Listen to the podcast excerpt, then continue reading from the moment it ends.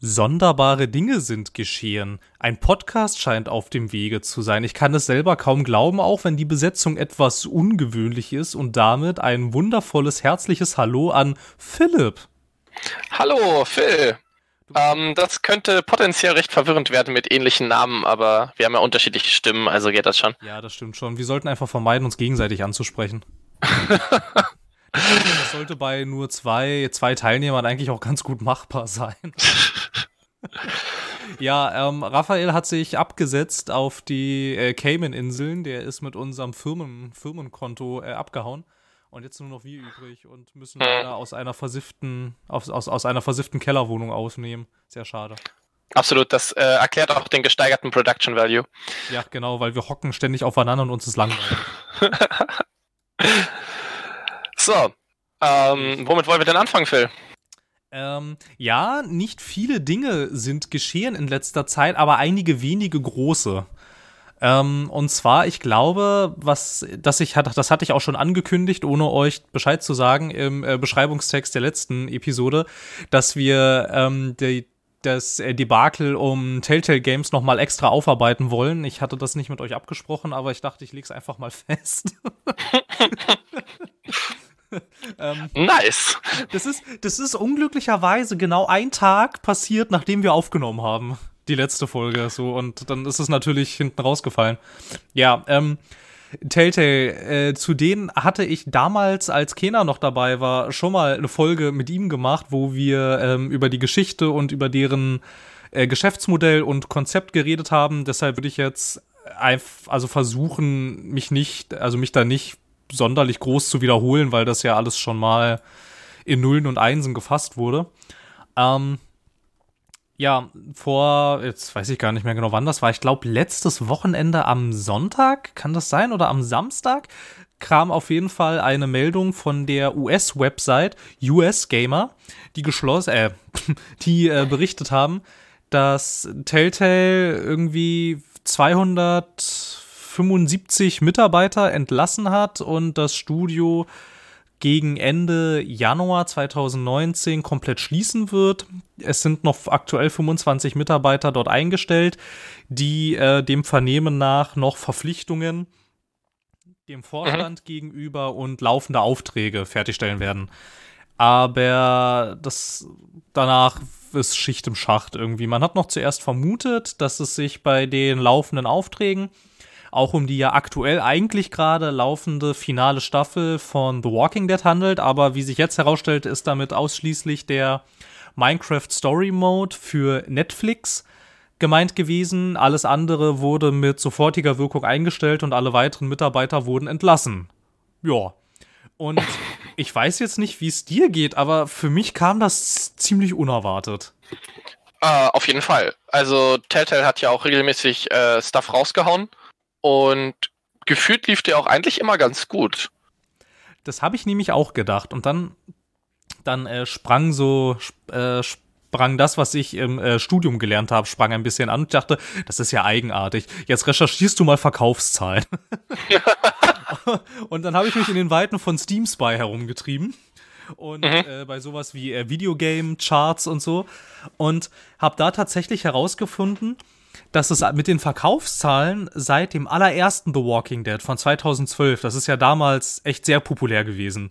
Ja, ja, auf jeden Fall. Deren Adventure irgendwie, das war ja wirklich in aller Munde und ich würde auch nach wie vor sagen, auch wenn es relativ wenig Adventure ist und sehr viel interaktiver Film, aber trotzdem zu Recht. Das war schon, war schon sehr cool. Die Story war echt ziemlich, ziemlich, ziemlich genial. Und ähm, davon haben sie tatsächlich laut Steam Spy allein auf Steam sage und schreibe circa 5 Millionen Exemplare verkauft, was für so ein Adventure natürlich eigentlich lächerlich viel ist. Auf jeden Fall. Danach ging es halt echt nur noch runter. Irgendwie die zweite Staffel hat irgendwie nur noch 2 Millionen erreicht, die dritte Staffel 500.000. Mhm. Und so ging es dann halt auch weiter. Irgendwie Game of Thrones, was sie auch rausgebracht hatten was irgendwie auch äh, munkelte man in der Branche extrem hohe Lizenzgebühren hatte. Ich meine, es ist halt die Game of Thrones Marke und halt nicht die der Bücher, sondern die der Serie. Mhm. Und die, damit haben sie halt irgendwie auch nur 300.000 Exemplare auf äh, Steam vertrieben, was halt auch super wenig ist und so ging es dann halt immer weiter bergab und äh, bis dann halt die extreme Talfahrt mit den beiden Batman Adventures kam, da war dann die bei der ersten hatten sie 100.000 verkauft auf Steam Spy und hm. bei der zweiten Staffel 50.000 und das ist natürlich äh, ja, oh, ja, das ist deutlich zu wenig, um sich zu erhalten. Richtig, aber ich dachte halt auch so, so das Gleiche äh, wie bei dir. Die haben ja regelmäßig Stuff rausgehauen und ich dachte eigentlich, na gut, mhm. also wenn du regelmäßig Stuff raushaust, dann ähm, scheint es ja irgendwie zu laufen. Aber tatsächlich konnten sie diesen Stuff, wie jetzt auch ähm, irgendwie Polygon mal berichtet hatte, vor ein paar Tagen erst, nur raushauen, weil sie sich halt massiv verschuldet hatten, ständig äh, Darlehen aufgenommen haben und die Investoren ständig das Kapital erhöht haben bis jetzt äh, die Investoren mal gesagt haben, sorry Leute, aber wenn ihr das so weitermacht, das funktioniert so nicht. Ihr seid langsam ein Fass ohne Boden, in das wir nur Geld reinwerfen und so gut wie kein Geld wieder bei uns zurückkommt. Und ausschlaggebender Punkt war jetzt tatsächlich das Lionsgate, also der Filmvertrieb, die so Filme haben wie die Tribute von Panem, Twilight und die Saw-Reihe ähm, dass sie sich dann zurückgezogen haben. Und das hat Telltale dann tatsächlich das Knick gebrochen. Und ich finde, das zeugt auch von extremen Missmanagement, wenn sich ein Investor zurückzieht, dass gleich dein ganzes Unternehmen vor dem Ruin steht. Uh, ja, da kann man dir auf jeden Fall nur recht geben. Das klingt äh, nicht so gut durchdacht. Nee, nicht so richtig. Ähm, welche Berührungspunkte hattest du denn mit ihnen? Ähm, ich habe den Minecraft Story Mode gespielt. Ähm, ich, ich, glaube, da hast du deine ganz eigene Meinung zu. Ähm, und also den habe den hab ich gespielt, der war, also es war lustig, so, aber ich, also ich fand es jetzt auch nicht so richtig krass, also darum hat es mich auch nicht gecatcht, darum habe ich auch eigentlich kein anderes Telltale-Game jemals in die Hand genommen. Ich habe noch äh, irgendwann mal in einem Humble Bundle oder so den, ähm, den Borderlands Story Mode gekriegt, also dieses Borderlands Telltale Game, was die haben. Hm, ja, ähm, Borderlands. Das habe ich aber auch nie wirklich angefangen. Ich wollte mir das irgendwann mal so nehmen, so, hey, wenn ich mal einen Tag Zeit habe, dann setze ich mich mal irgendwie zehn Stunden hin und suchte das wie so eine Serie. Ah, ist nie passiert. Wobei Tales from the Borderlands tatsächlich noch eines der coolsten war, was sie gemacht haben. Mhm. Ich glaube, so, ich weiß nicht, an sich mochte ich dieses Modell eigentlich ganz gern. Ich weiß nicht, wie du zum Episodenformat stehst. Ähm, ja, ich finde es okay. Also es hängt immer vom Preis pro Episode ab. Äh, aber tendenziell finde ich das eigentlich ganz, ganz cool und ganz okay. Vor allen Dingen bei so Life is Strange hat es sehr gut funktioniert, so mit äh, Aufbau von, von Spannung und sowas. Das war ganz cool. Ja, in der Tat. Und ich finde, da hast du auch ein sehr gutes Beispiel angesprochen, wie man es machen kann, ohne bankrott zu gehen. und äh, vor allem, vor allem, wie du es irgendwie schaffen kannst, diese, dieses bewährte Konzept zu nehmen und daraus halt irgendwas Cooles zu machen. Ich meine, so Don't Not hatte ja dann irgendwie mit Life is Strange und jetzt auch aktuell Life is Strange 2 das geschafft, was ja Telltale nie hingekriegt haben. Ne? Die haben halt einmal dieses Modell richtig etabliert und sind ja seitdem eigentlich nur auf der Stelle getreten. Irgendwie. Das war ja, ja also das kann, das kann ich jetzt dazu sagen, weil ich glaube, ich hatte außer dem Minecraft Story Mode, hatte ich die erste Episode gespielt, aber ansonsten hatte ich, glaube ich, bis auf Guardians of the Galaxy und, oh, ich weiß gar nicht mehr, irgendwas war da noch, hatte ich aber äh, so gut wie jedes Telltale-Spiel gespielt und was mich halt auch irgendwann ein bisschen gestört hatte, es war halt schon sehr gleichförmig irgendwie, ne? Sie, du machst halt im Prinzip, es ist halt immer dasselbe gewesen nur halt mit einer anderen Lizenz und ja, mhm. das war, dann war die Engine irgendwie, die ist seit 2003 ist das die gleiche gewesen und Technik hat halt auch immer mal wieder versagt. Häufiger haben die Spiele mal geruckelt und sie haben ewig lange geladen, was halt heute nur noch schwer kommunizierbar ist, wenn dein Spiel so aussieht und du eigentlich dir jetzt, um es ein bisschen reißerisch zu sagen, ja nur einen Film anguckst, bei dem du mal hier und da ein bisschen was mit beeinflussen darfst und dann läuft das so scheiße.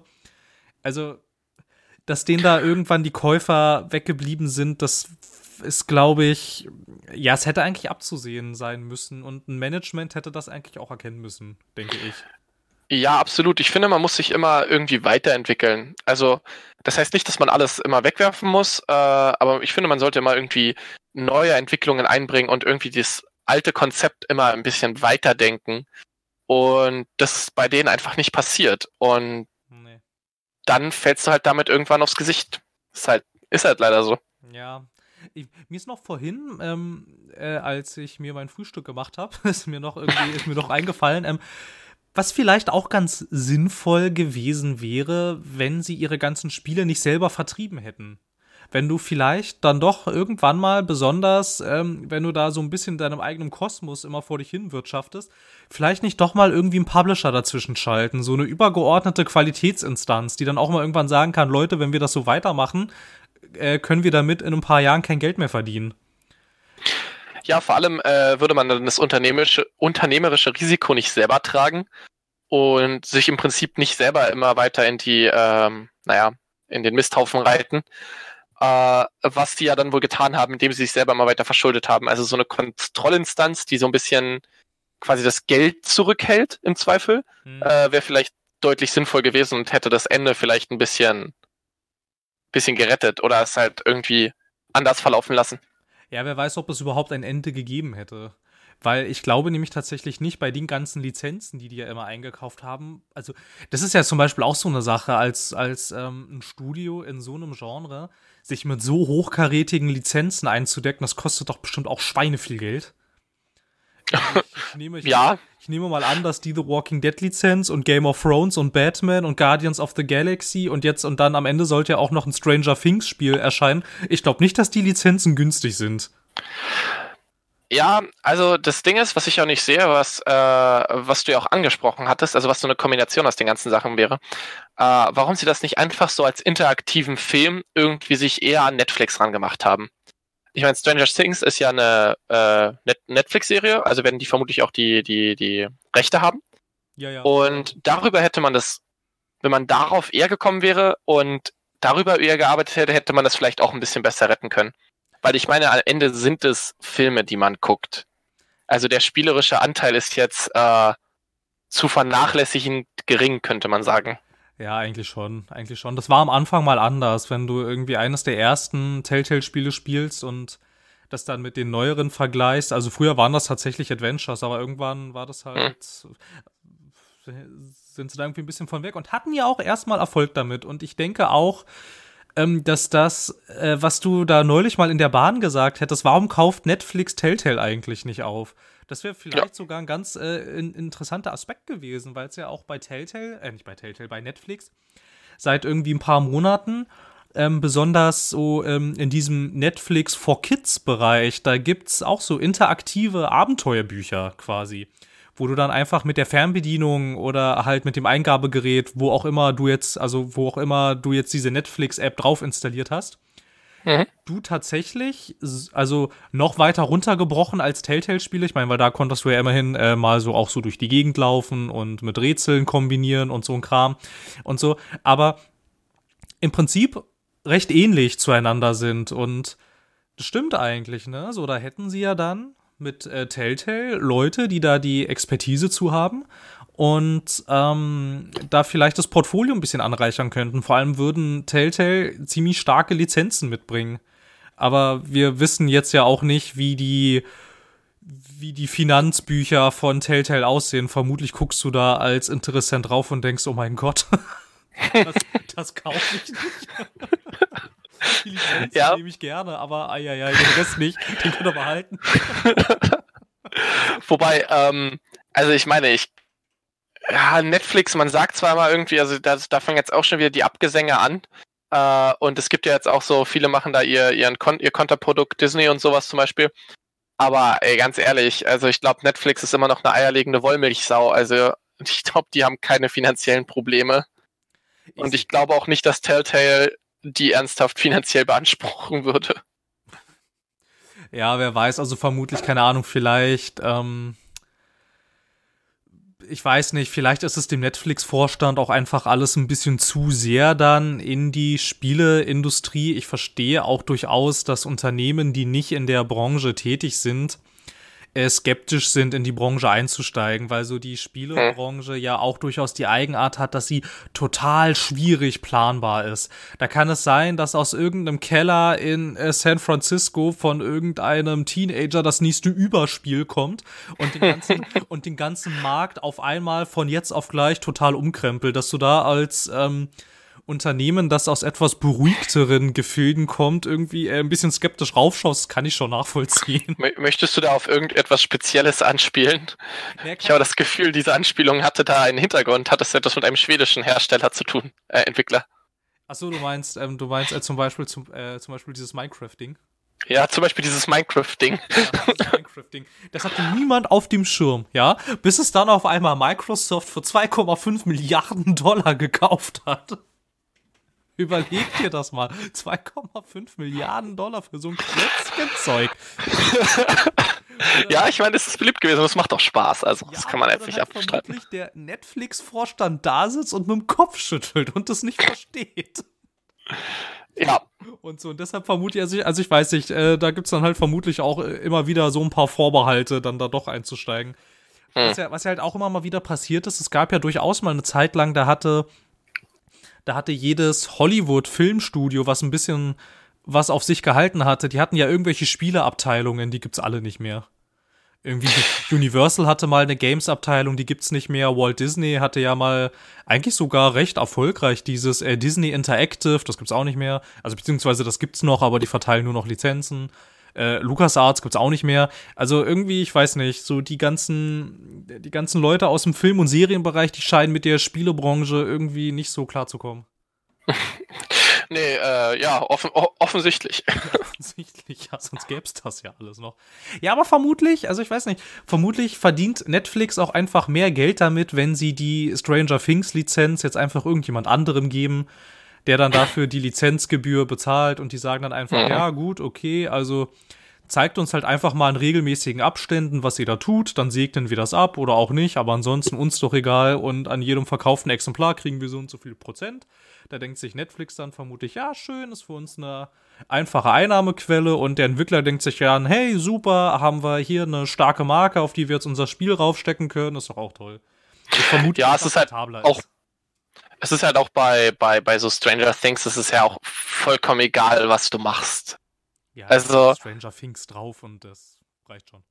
Ja, wenn das Spiel, selbst wenn das Spiel jetzt irgendwie äh, nur so semi gut ist, wird es trotzdem noch ein Verkaufsschlager werden. Ja, natürlich. Ich meine, hier, guck mal, denk mal, ähm, du hast doch bestimmt auch äh, dieses, dieses ganze Lootbox-Debatte von Battlefront 2 mitgekriegt. Ja, ja. Das war das erfolgreichste Spiel äh, an Weihnachten in dem Jahr. Mhm. Ja, der, der Markt bestraft leider so äh, schlechte Designentscheidungen nicht genug. Das finde ich sehr schade. Trotzdem werden irgendwie immer Spiele, Spiele sind immer dasselbe und so ein, keine Ahnung, Call of Duty oder so, macht immer dasselbe. Es ist, jeder beschwert sich immer über dasselbe und trotzdem ist es jedes Mal ein Kassenschlager so. Ja, absolut. Vermut, vermutlich, vermutlich, weil ähm, die Leute, die sich darüber beschweren, halt auch einfach nicht mehr die Zielgruppe sind. So, ich meine, bei einem Call of Duty geht es vermutlich nicht darum, den ähm, in, Anführungsstri äh, in, in, Anführungsstrichen Core-Gamer abzuholen, sondern du willst damit in die breite Masse. Und mhm. der ist es, an dieser breiten Masse ist das dann egal. Die freuen sich, dass sie jedes Jahr einmal da ihr Call of Duty kriegen und dann ist gut. Also ohne das jetzt irgendwie herabwürdigen zu wollen, aber ich vermute einfach mal, dass da so diese, diese Core-Gamerschaft, die ist da nicht mehr Zielgruppe. Also hauptsächlich. Zielgruppe, vermutlich. Ansonsten wird es ja halt auch nicht funktionieren. Ja, äh, scheinbar. Also ich kann die Menschen nicht verstehen, die jedes Jahr dasselbe kaufen, dafür viel Geld ausgeben äh, und es ist im Prinzip nicht wirklich besser jedes Jahr. Ja, äh, ich, also ich finde, ich finde, also ich meine, das Geschäftsmodell funktioniert unglaublich gut, aber ich kann es nicht nachvollziehen. Aber es funktioniert halt. Nun gut. Ja, ja keine Ahnung. ich weiß es nicht. Ich, ich, ich, bin jetzt auch nicht einer der jährlichen Call of Duty-Käufer. Schon länger nicht mehr. Ich bin damals, ich glaube, das letzte Call of Duty, was ich gekauft habe, war Modern Warfare 2. Und das ist ja jetzt auch schon ewig her. Das ist, äh, das ist äh, ein Klassiker mittlerweile, würde man sagen. Ja, aber es war ja auch ganz geil. Ich fand den ersten Teil auch cool. So, wird das jetzt nicht sogar, wird es nicht sogar wieder aufgelegt? Ja, es gab mal zum ersten Teil gab es mal ein Remaster für Oh Gott, Advanced Warfare, Infinite Warfare, ich weiß es, ich habe keine Ahnung, ich, ich, bin da so raus. Aber gab es nicht irgendwie zu diesem oder zum letzten Call of Duty auch ein Modern Warfare 2 neu gemacht, irgendwas? Ich bin, uh, ich, ich bin mir nicht mehr sicher, ob, ob es einfach nur Gerüchte gab oder ob sie es wirklich gemacht haben. Ich habe das dann auch nicht weiter verfolgt, weil es mir ein bisschen egal ist. Ja, äh, auf jeden Fall. Ähm, ja, nun gut, äh, nach dieser sehr ausschweifenden Diskussion wollen wir uns ein, ein, ein, eines weiteren Themas vornehmen, annehmen. Äh, ja, ganz kurz, ich will noch was abschließend zu, ähm, ja. zu äh, Telltale sagen. Und zwar ähm, einfach noch mal kurz jetzt die allerjüngsten Entwicklungen momentan. Also zwischendurch oh, ja. sah es so aus, als würde man noch Entwicklungspartner finden, um äh, The Walking Dead The Final Season fertigzustellen, weil momentan haben wir da jetzt die Situation, die ersten zwei Episoden sind erschienen.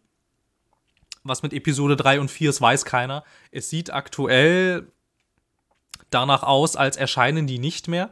Und als kriegst du halt auch natürlich dein Geld nicht zurück, ist ja klar. Also ich glaube nicht, dass Valve Lust hat, die ganzen ähm, Käufer zu entschädigen, weil Telltale das vergeigt hat. Das kann ich aber auch nachvollziehen, dass die das nicht machen. Ähm, man hat dann auf Twitter gesagt, man sucht aktuell nach Partnern für Episode 3 und 4, weil man selber das nicht mehr fertigstellen könne aus finanziellen Gründen. Da werden wohl Gespräche geführt, mehr ist aber nicht bekannt. Ähm, aber ab, ab heute ist ähm, The Walking Dead The Final Season aber auch nicht mehr im Handel erhältlich. Also keine Ahnung, ob das jetzt ein schlechtes Zeichen ist oder ob das ähm, Standard-Vorgehensweise ist, ich weiß es nicht. Aber alle, die da vielleicht sich noch irgendwie, also sich noch irgendwie erhoffen, dass da noch was kommt, ich wäre vorsichtig, da jetzt wirklich zu große Hoffnungen reinzustecken, weil ich meine, keine Ahnung, du müsstest dann ja auch irgendein Studio finden, dann die müssen sich dann ja auch in deinem Programmcode einarbeiten, die, weil die programmieren ja nicht mit Unreal oder Unity, die haben ja da ihre irgendwie ihr Telltale-Tool, wie sie es nennen und so. Also ich weiß nicht, wie realistisch das ist, dass irgendein anderes Studio The Walking Dead fertig entwickelt. Also keine Ahnung. Tendenziell nö. Aber ich weiß und nicht. Und soweit ich das gelesen habe, haben sie auch, wenn überhaupt, nur gesagt, dass die Leute für die dritte und vierte Episode suchen. Und die sind ja immer fünf Episoden lang, oder? Die Staffeln? Ich, ja, ich glaube, ich glaube aber, ich, ich weiß gar nicht, ob, ob The Final Season jetzt auch fünf Episoden gehabt hätte. Das, äh, könnt, das äh, schaue ich nochmal eben nach. Ähm, und dann jetzt aber, was das Ganze noch, äh, äh, noch unwahrscheinlicher machen lässt, dass da tatsächlich nochmal was kommt, ist, dass jetzt die 275 äh, gefeuerten Telltale-Angestellten vor dem Bundesgerichtshof in San Francisco, weil Telltale, das Büro ist in einem Vorort von San Francisco, haben sie eine Sammelklage angestrengt, weil Telltale angeblich gegen kalifornisches Gesetz verstoßen hätte. Dort gibt es nämlich die Regelung, dass ein Betrieb ab einer Größe von 75 Mitarbeitern Massenentlassungen 60 Tage im Voraus ankündigen muss. Und das hat Telltale wohl dem Vernehmen nach von allen entlassenen Mitarbeitern nicht gemacht. Die wollten, die sind halt morgens an ihren Arbeitsplatz gegangen und haben Schreiben von der Personalabteilung erhalten, dass sie jetzt hier nicht mehr arbeiten und bitte das Gebäude umgehend verlassen sollen. Ähm, ja, da gab es doch diesen einen schönen Tweet dazu, wo das ein Mitarbeiter so beschrieben hat. Das war ja, genau. Sehr interessant. Genau, der hatte dort, ja, ja, der hatte irgendwie eher so sinngemäß geschrieben, gestern habe ich noch bis um 3 Uhr morgens Überstunden gemacht und heute kommt der Personaler zu mir und sagt, ich bin entlassen. Krankenversicherung geht übrigens nur noch bis Ende September. Lebe wohl, so ungefähr. Mhm. Also ja. okay, ja, danke, vielen Dank. Und so, aber das ist wohl tatsächlich nicht rechtens. Und ähm, der Bundesgerichtshof in San Francisco hat also hat dem auch schon zugestimmt und da wird es dann tatsächlich zu einer Verhandlung kommen. Und so wie es aussieht, haben sie wirklich gegen kalifornisches Recht verstoßen und müssen dann ab dem Tag der Kündigung noch volle 60 Tage weiter Sozialleistungen und Gehalt bezahlen. Was jetzt natürlich die andere Sache ist, ich weiß nicht, wie sie das tun sollen ohne Geld. Hm. Also, ich wollte gerade sagen da, das, das wird man dann bestimmt irgendwie regeln müssen, weil ich meine, klar ist das jetzt als Gericht dann einfach zu sagen, ja, okay, ihr müsst das machen. Allerdings musst du das natürlich halt auch aus der Sicht sehen, wenn nichts mehr da ist, kannst du auch nichts mehr rausgeben. So, ne? Ich meine, du kannst ja nicht einfach, also das Geld fällt ja nicht vom Himmel.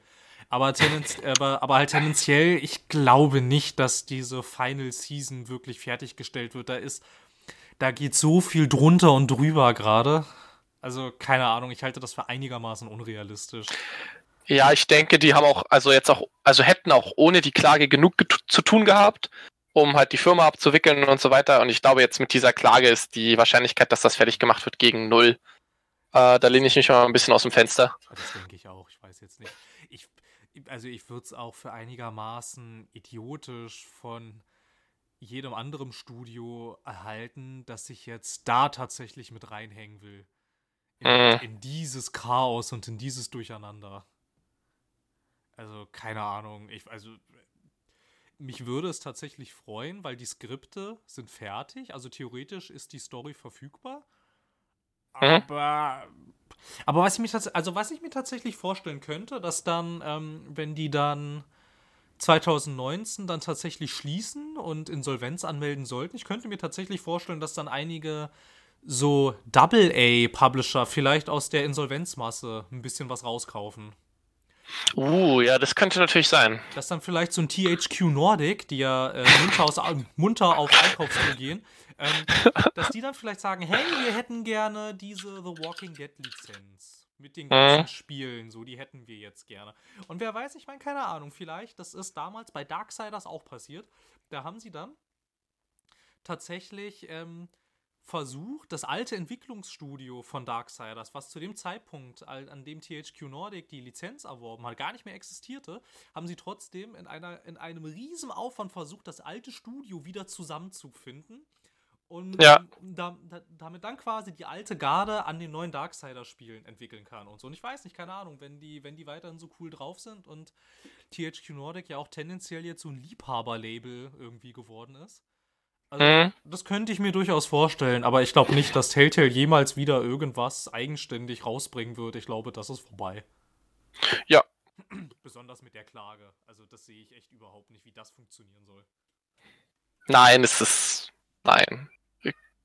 Da, das denke ich auch nicht. Also, und ich hatte jetzt nochmal nachgeschaut, es sind vier Episoden tatsächlich nur für die Final ah, okay, okay. angekündigt gewesen. Das ist okay, gut. scheiße, ne? Da ist die zur Hälfte fertig und Genau, und jetzt ist vorbei. Ja, dann, dann, dann tut es mir natürlich leid, das behauptet zu haben, aber ich hatte, ich hatte nur den Tweet gelesen mit äh, Episode 3 und 4 und hatte da ein bisschen angenommen. Naja. Ja, mir kam das auch zuerst komisch vor, weil die eigentlich immer fünf Episoden lang waren. Hm. Die hatten auch, sehe ich gerade auf der Wikipedia-Seite, die hatten schon Anfang des Jahres, hatten die schon 90 Mitarbeiter entlassen. Hatte ich gar nicht so, hatte ich gar nicht mehr so auf dem Schirm. War ich auch schon ganz schön viel. Ja, doch, davon hatte ich, davon hatte ich schon gehört. Davon hatte ich schon gehört, dass sie das, sie wollten ja auch ihre, ihr, ihr Konzept so ein bisschen verändern.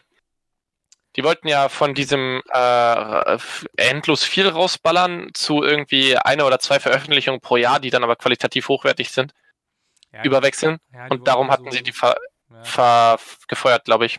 Ja, ja, doch, ja, ja, da klingelt ganz dunkel was. Die wollten so ein bisschen hin zu diesem so wie das ja äh, Don't Not jetzt auch machen, irgendwie, ne? Die bringen so einmal im Jahr, bringen die irgendwas raus, aber das ist dann auch qualitativ hochwertig produziert. Ja, genau. So, weil Don't Not ja auch mal irgendwie die Pläne hat, naja, wir könnten ja sowas versuchen wie Telltale. Gott sei Dank haben sie es nicht gemacht. Wer weiß, vielleicht gäbe es sie dann auch schon nicht mehr.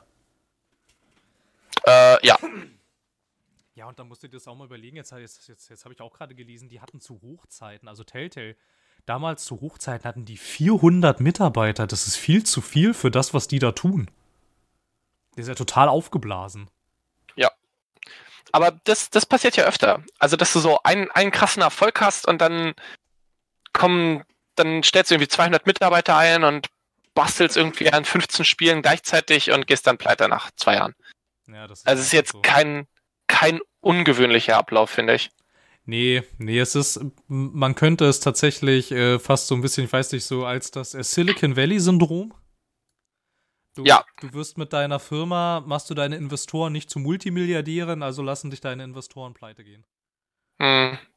So, ne, weil ich meine, Telltale hatten es ja anscheinend nicht. Also ich meine, wie kann man denn eigentlich, also das ist mir auch immer so unbegreiflich, die hatten so einen Erfolg Anfang 2012 mit diesem The Walking Dead Zeug und dann auch den, den Spielen, die danach erschienen sind.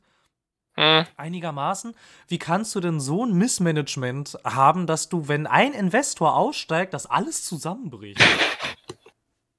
Du kannst doch nicht dein Geschäftsmodell nur auf Investoren aufbauen. Also, welcher, welcher Trottel war denn da in der Etage und hat gesagt, das ist eine gute Idee? Alter, jetzt werden, jetzt werden die Shots gefeiert hier, alles klar. Ja, na, also komm, das ist mir als Laie klar, dass das eine Scheißidee ist. Dein Geschäftsmodell ausschließlich von Investoren abhängig zu machen. Ja, ich, ich sehe, was du meinst, keine Frage. Hust, hust, Tesla, hust, hust. Tesla, die jetzt, ähm, die jetzt verklagt werden? Hast du es schon mitgekriegt? Ach, werden die auch verklagt? Also ich wusste irgendwie, Ja, ja. Dass, dass, dass irgendwie die Börsenaufsicht jetzt gegen sie ermittelt. Nee, nee, die haben jetzt äh, Klage erhoben, wenn ich das richtig mitgekriegt habe. Tatsächlich, wegen was? Ja, wegen der Tweets. Ach so, wegen der Tweets. Hm, ja. Ja, ja. Hm. Finanzierung gesichert hm, und die ganze Welt rastet aus. Well to that. ja. Ah, na gut.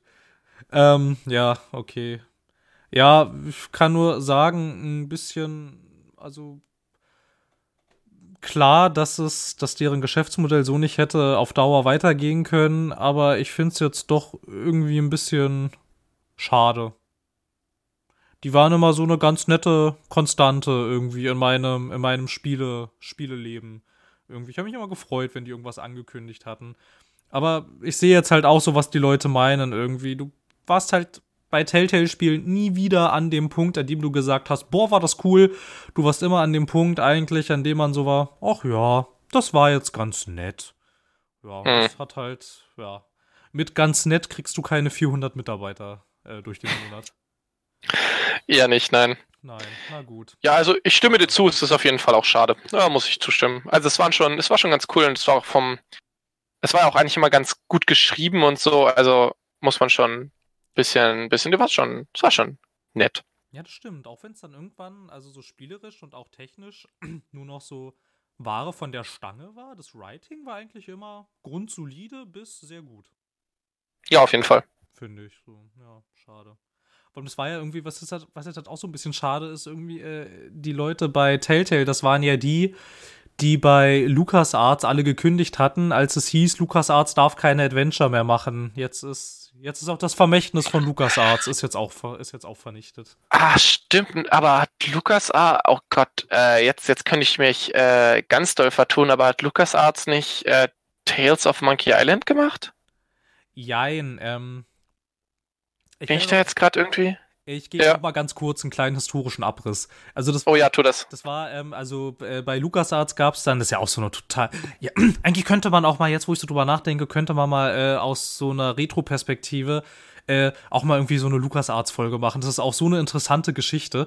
Ähm, da gab es dann irgendwann das Hin und Her, dass irgendwie George Lucas meinte, wir machen jetzt hier, ich habe doch jetzt hier dieses Spielestudio und das macht jetzt bitte Star Wars und Indiana Jones Spiele und das mit diesen Adventuren, ja, schön, aber bitte nicht mehr. Hm? Und dann hat halt irgendwie, äh, weil äh, LucasArts eine riesengroße Adventure-Abteilung hatte, die haben dann halt, also ein Großteil ist einfach gegangen und halt so über die Jahre ist die halt so immer weiter ausgestorben. Und die haben, und die haben dann halt, ähm, 2004 haben die sich alle wieder zusammengefunden Mhm. äh, in Kalifornien und haben halt Telltale gegründet und haben damals dann aber noch, weil sie ja noch die Kontakte zu LucasArts hatten, haben sie ihre erste Spiele, also Telltale haben ihre ersten Spiele zusammen mit LucasArts äh, gemacht. Das war Ja, zum Beispiel äh, Sa Sam and Max haben sie zusammen entwickelt und auch ähm, Tales of Monkey Island. Das hat ähm, LucasArts war da dann äh, Co-Publisher, die haben das ein bisschen mitfinanziert. Und Ja, genau, ja, ja. aber dann irgendwie, als sich dann ja auch so langsam äh, herauskristallisierte, dass, äh, dass es bei LucasArts irgendwie auch nicht mehr so richtig läuft, dann fing ja Telltale auch recht schnell an, da äh, ihre Lizenzen woanders einzusammeln. Wobei sie tatsächlich das allerletzte Sam Max Spiel ist von 2010. Hm. Also noch eine ganze Weile weiter. So, ja, und dann ging es irgendwie los, ja, mit CSI und die hatten, zu, Genau. die hatten ein Zurück in die Zukunft Spiel. Wer, Telltale Ja. oder LucasArts? Nein, Telltale, Back to the Future, The Game. Was zur Lell. Okay, ich mag Back to the Future. Von 2010. Ja, Alter. Ach, das ist zu der Zeit gewesen, wo sie noch Pokerspiele entwickelt haben. stimmt. Poke, Telltale Oh mein Poker Gott. Night, wo du dann irgendwie, ja, mit, äh, mit oh mein Gott, ja, das war äh, interessant. Wo du dann irgendwie mit, mit, mit Leuten aus der ganzen Spielelandschaft Poker spielen konntest. Ja. Das war schon, das war schon cool. Sie haben sogar ja in ihrer Hochzeit zwischen The Walking Dead und The Wolf Among Us haben sie ja sogar noch Poker Night 2 rausgebracht. das kam dann 2013. Oh ja. Ja, juhu. Hey. Wow. Scheiße. Ach, schön. Schade irgendwie. Ach, mich, mich jetzt, jetzt, das macht mich fast schon ein bisschen, ein bisschen rührselig, hier durch deren veröffentlichten Spiele zu scrollen. Hm. Die Melancholie setzt ein. Wallace und Gromit? Was? Ja, ja, ja, ja. Ach, Telltale, die haben, die haben in den Anfangsjahren haben die aber echt alles genommen, was nicht bei drei auf dem Baum war. Ja, das ja. Die ist nicht vor uns weggerannt. Diese Lizenz kaufen wir auch. Ach. Oh, oh, Back to the Future. Das habe ich. Es ist auch. Es hat auch keinen Wikipedia-Artikel in der deutschen Wikipedia. Ja, ähm, sehe ich gerade sogar einen sehr ausführlichen. Ist ja, ist ja crazy. Ja, krass. Ey, sogar mit okay, also bis zum nächsten. Originalsprechern. What? Ja, stimmt. Okay, äh, zum nächsten Mal äh, zocken wir mal Back to the Future the Game und äh, erzählen dann mal von unseren Erlebnissen. Ach, das wäre doch eigentlich ganz witzig. Ja, das ist nicht tatsächlich gar nicht so eine dumme Idee. auf Steam das Telltale Bundle gekauft mit allen Telltale Spielen. Das wäre jetzt mal interessant, ob das dabei gewesen ist, weil wenn es jetzt mhm. dabei gewesen ist, ist ja ist es ja noch peinlicher, dass ich von dem Spiel noch nie gehört habe. Oh, wow. Oh Gott, ja, Philipp, ich habe Back to the Future The Game in meiner Steam-Bibliothek. Okay, Philipp. Ähm, ich bin dann Montag bei dir und wir spielen Back to the Future The Game. Scheiße, oh Gott. Aber meine Steam-Bibliothek ist doch viel zu groß. ähm, ähm, ähm, ähm, ähm äh, äh, ja? Glaube ich. Ja, unsere Hörer müssen das hören. Wie spielt sich Back to the Future the Game von 20, 2010? Nice.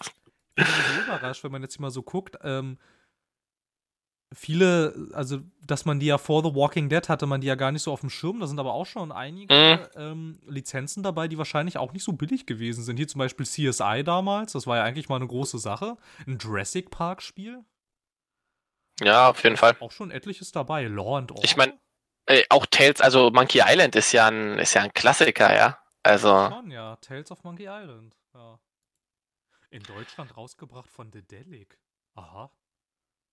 Mann, ja, das, das wusste ich. Das hatte ich schon mal gehört. Oh, Ron Gilbert hat die, hat die Story geschrieben. Hm? Oh, das ist ja cool, das wusste ich gar nicht. Äh, für alle, die es nicht wissen, Ron Gilbert hat sich Monkey Island ausgedacht. Aber jeder, der das nicht weiß, gehört auf den Scheiterhaufen. okay. Na gut. Okay, ja, so viel dazu. Äh, vermutlich wird die Geschichte von Telltale unschön ausgehen. Mit der mhm. ganzen Klage und so, das wird wahrscheinlich nicht so nett. Na gut, okay. ähm, hast du was oder soll ich gleich weitergehen? Ähm, ja, wir könnten ja davon erzählen, was wir, was wir gemacht haben, bevor wir uns hingesetzt haben, den Podcast aufzunehmen. Das stimmt, das stimmt. Dann erzählen Sie doch mal. Reiten Sie vor. Äh, ja, gestern am 27. Ich weiß jetzt nicht genau, was das deutscher Zeit ist. Ich glaube heute Morgen irgendwann. Ähm, hat hat äh, Sea of Thieves ein neues Update bekommen. Äh, das sogenannte Forsaken Shores Update. Ähm, und da wird eine ganze neue Region zu Sea of Thieves hinzugefügt, eine hinzugefügt, eine vierte. Ähm, und das ist so ein bisschen, ich glaube, ich habe das ein paar Mal gelesen, den Vergleich Sea of Thieves im Hard Mode. Äh, weil die neue Region wird beherrscht von so Vulkanen und die brechen auch aus. Und wenn man dann von so einem Stein getroffen wird, dann macht das ziemlich Aua. Äh, und man muss erstmal ganz schön viele Bananen essen, bevor man weiterspielen kann. Und auch sonst, ansonsten ist das Game recht hart. Also man kann nicht einfach über die Inseln laufen, um die Schätze zu suchen, wie bekannt, sondern äh, man muss aufpassen, dass man nicht über irgendwelche Geysire läuft oder es gibt Erdbeben. Also es ist eigentlich äh, ziemlich cool so. Es ist sehr atmosphärisch auch. Ja. Ja. Mhm. Ähm, absolut, absolut. Ich bin ähm, freudig überrascht, dass es äh, natürlich jetzt nicht der Riesensprung nach vorne ist, aber es ist angenehm anders, finde ich. Also jetzt noch allem, was ich so gesehen habe, mir gefällt die neue Kulisse sehr gut. Ne? Es sieht alles so ein bisschen so ein bisschen unwirtlich aus irgendwie, ne? So, so was halt so diese, diese ganzen felsigen, felsigen äh, Inseln und so und besonders äh, die Vulkanausbrüche. Ich finde, das sah, das sah so geil aus, ne? Als wir da so in dieses erste Gebiet reingefahren sind. Und ja. Gleich dadurch begrüßt wurden, dass links von uns ein äh, Vulkan in die Luft geflogen ist. Das war schon, das war schon cool. ja, genau. Eine, eine Besonderheit der neuen Region ist, man kann dort nicht spawnen man kann ansonsten, also für die, die äh, das nicht so viel oder gar nicht gespielt haben, man spawnt ansonsten immer auf einem der Außenposten in der restlichen Welt. Äh, dort kriegt man dann sein Schiff und das ist so ein Hub, da kann man Quests und so annehmen. Und man spawnt aber nie in dieser neuen Region. Man muss da immer quasi aus eigener Kraft hinfahren. Ähm, ich weiß jetzt nicht so ganz, also was da der Hintergrund sein soll, wieso du da nicht spawnst. Also das, das hat sich mir irgendwie, also ich hatte das auch gelesen, aber es hat sich mir jetzt irgendwie nicht ganz erschlossen, wieso. Mm, weil, also ich glaube, das ist einfach, weil es halt relativ hart ist, vor allen Dingen für neue Spieler. Stell dir mal vor, du bist da in dieser Region, wirst da reingeschmissen, kriegst ähm, erstmal explodiert alles um dich herum. äh, auch die Quests, die du dort annehmen kannst, sind deutlich teurer als normale Quests. Und es sind auch extrem viele äh, Schatzkarten enthalten. Also dauern diese Quests auch sehr, sehr lang. Äh, das heißt, ich denke, für neue Spieler ist das einfach nichts und deswegen ist das so ein bisschen als quasi Endgame-Gebiet designt und man muss da erstmal hin cruisen, bevor man, bevor man da was machen kann. Da spricht der, young, äh, der langjährige MMO-Spieler aus dir. oh ja, es stimmt. Äh, jetzt, äh, wo ich dir zugehört habe, macht das alles Sinn, aber alleine wäre ich da nicht drauf gekommen, dass das ja sowas wie Endgame sein könnte. Weil ich komme halt noch so aus der klassischen Garde. Bei mir ist, wenn der Abspann kommt, ist das Spiel vorbei. Da gibt's kein Endgame. äh, ja, ja, tut mir leid, dass ich äh, viele MMOs gezockt habe. Das macht ja nichts. nee, aber also es ist, äh, es ist im Allgemeinen sehr cool. Es ist halt, wie gesagt, also wir hatten jetzt, wir hatten nicht so viel Zeit, um es anzuspielen, darum ist es jetzt erstmal nur eine, ein Überblick. Aber es ist schon sehr cool, dass man so eine Quest annimmt und dann erstmal sieben Karten ins Inventar geballert kriegt da ist man dann auch erstmal beschäftigt, eine, eine ganze Weile beschäftigt. Und die, das Loot, was man da kriegt, ist auch ziemlich hochwertig. Also ungefähr doppelt, gibt doppelt so viel Geld wie normales Loot. Das ist äh, schon ganz nice. Ja, wobei man jetzt aber halt auch noch dazu sagen muss, finde ich, jetzt ähm, kommt ein bisschen der Typ jetzt, der ähm, die ganze gute Laune wieder zerstört. Mhm. Ähm, die alten Probleme bleiben aber halt trotzdem. Also auch wenn die, wenn die ähm, Quests angenehmerweise wirklich sehr äh, ausführlich sind, funktionieren sie aber trotzdem immer noch nach dem alten Schema. Ne? Du hast halt da die Texte und du hast die Karte und die hast du dann halt aber nicht mehr viermal, sondern oder dreimal, sondern halt, keine Ahnung, siebenmal oder so. ähm, was aber halt echt in der Tat, äh, das äh, soll jetzt halt auch gar nicht abschreckend klingen, das wird dadurch in der Tat aufgelockert, dass halt die Inseln so angenehm anders sind und das schon allein sich auf der Insel fortzubewegen, das schon eine Herausforderung ist. Das ist ja in den alten Gebieten überhaupt nicht so. Das Einzige, was dir da mal vielleicht ein bisschen in den Weg kommt, sind Skelette oder nervige Spieler, die sich einfach nur verpissen sollen, weil es in den Sack geht. Aber ist ja, da hast du dann halt noch äh, die sehr außergewöhnlich, dieses sehr außergewöhnliche Inseldesign und alles. Also, ich finde, Sea of Thieves geht zwar Babyschritte vorwärts, aber es geht die richtigen. Schritte. Es entwickelt sich sehr langsam und auch sehr zaghaft und ein bisschen träge, aber ich finde, es geht durchaus in die richtige Richtung. Ähm, ja, und es hat ja auch wieder dieses Mal eine Story äh, alle Updates, die es vorher gab, also außer das letzte, aber die ganzen anderen davor, hatten alle immer so eine kleine, so, naja, was heißt Mini-Story, also die dauert schon ein paar Stunden, ähm, um halt quasi das Update einzuführen und so ein bisschen so zu erzählen, hey, was ist jetzt der Hintergrund, dass da plötzlich ein riesiger Hai rumschwimmt oder warum greifen Skelettschiffe an oder hm, warum gibt es plötzlich eine neue Region? Ich bin da vorher schon zehnmal lang gefahren, da habe ich noch keine Inseln gesehen. ähm, und das wird auch diesmal erklärt. Äh, wir sind, wie gesagt, noch nicht dazu gekommen, die anzuspielen. Wir werden die, glaube ich, äh, nächstes Mal ein bisschen davon erzählen. Ja, wenn das alles so klappt, wie wir uns vorstellen. Ähm, und ich habe die aus Versehen leider auch schon gestartet, weil ich laber dann halt mit irgendwelchen NPCs und dann war so, hey, such mal äh, Stitcher Jim und äh, der hat uns alle verraten und ich war so, ups, ich glaube, das hätte ich noch nicht ansprechen sollen. Naja. ja, da spricht der Typ aus dir, der ständig immer alles anklicken muss. Hey, wir haben auch schon gute, gutes Zeug gefunden. Das stimmt, das stimmt. Ja, nee, also wie gesagt, ich finde grundsätzlich richtige Richtung. Ähm, ich bin mir jetzt halt auch bei Sea of Thieves irgendwie nicht ganz sicher, also ob sie nicht vielleicht ein bisschen zu langsam sind, weil was ich mich heute auch gefragt habe, ich hatte nur vergessen dann vorhin, als wir über die sieben Weltmeere gesegelt sind, diese Frage zu stellen. Ähm, mhm. Das ist ja so ein MMO-artiges Spiel, aber da gibt es doch noch nicht sowas wie Microtransactions oder gibt es die schon? Äh, nee. Nein, eigentlich nicht. Na, es ist an sich ein Vollpreisspiel. Ja, aber. Wir kriegen das halt über den Xbox Game Pass. Aber an sich ist es ein Vollpreisspiel.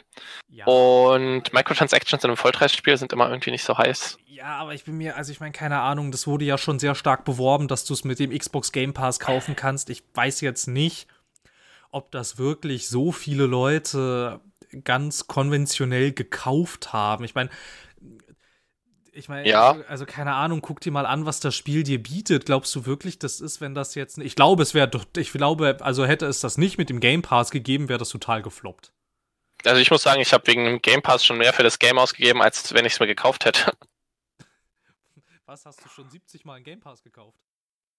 Nee, der kostet 10 Euro im Monat.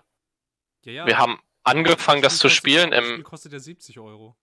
Ah, okay. Ja, gut, aber wir haben angefangen, das zu spielen im März ich mich recht entsinne. Ja, kann sein. Naja, relativ, das sind, relativ pünktlich zu Release, irgendwie nur so ein paar Wochen später, glaube ich. Also das sind dann jetzt auch schon sechs Monate. Also die 60 Euro sind auch schon drin. Ja, krass. Ähm, aber du könntest ja auch noch so Sachen spielen wie Forza und ähm, State of Decay. Echt? Kann ich? Ja, State of Decay 2 ist mit dabei. Ich kann Forza spielen? Ja, sobald es raus ist. Ich weiß jetzt nicht, wann äh, Forza Horizon 4 rauskommt, aber das erscheint ja auch Alles. wieder.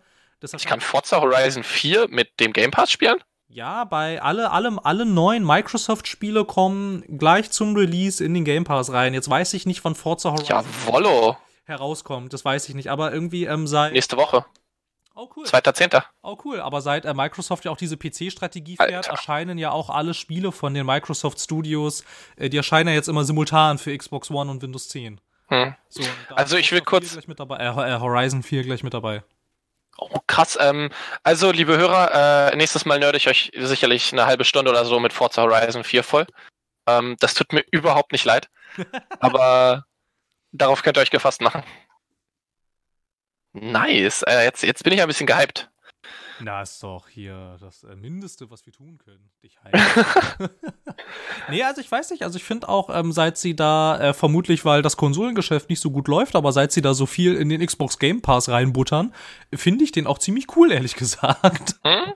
Also, ja, stimmt schon. Du kriegst ja echt viel Stuff irgendwie. Ich glaube, ich habe auch schon ja, ich, ich, ich, ich, weiß jetzt nicht, ob das deren Intention ist, aber ich habe auch schon, glaube ich, seit mehreren Monaten äh, kein Xbox-Spiel mehr gekauft, weil die alle in dem Game Pass mit drin sind.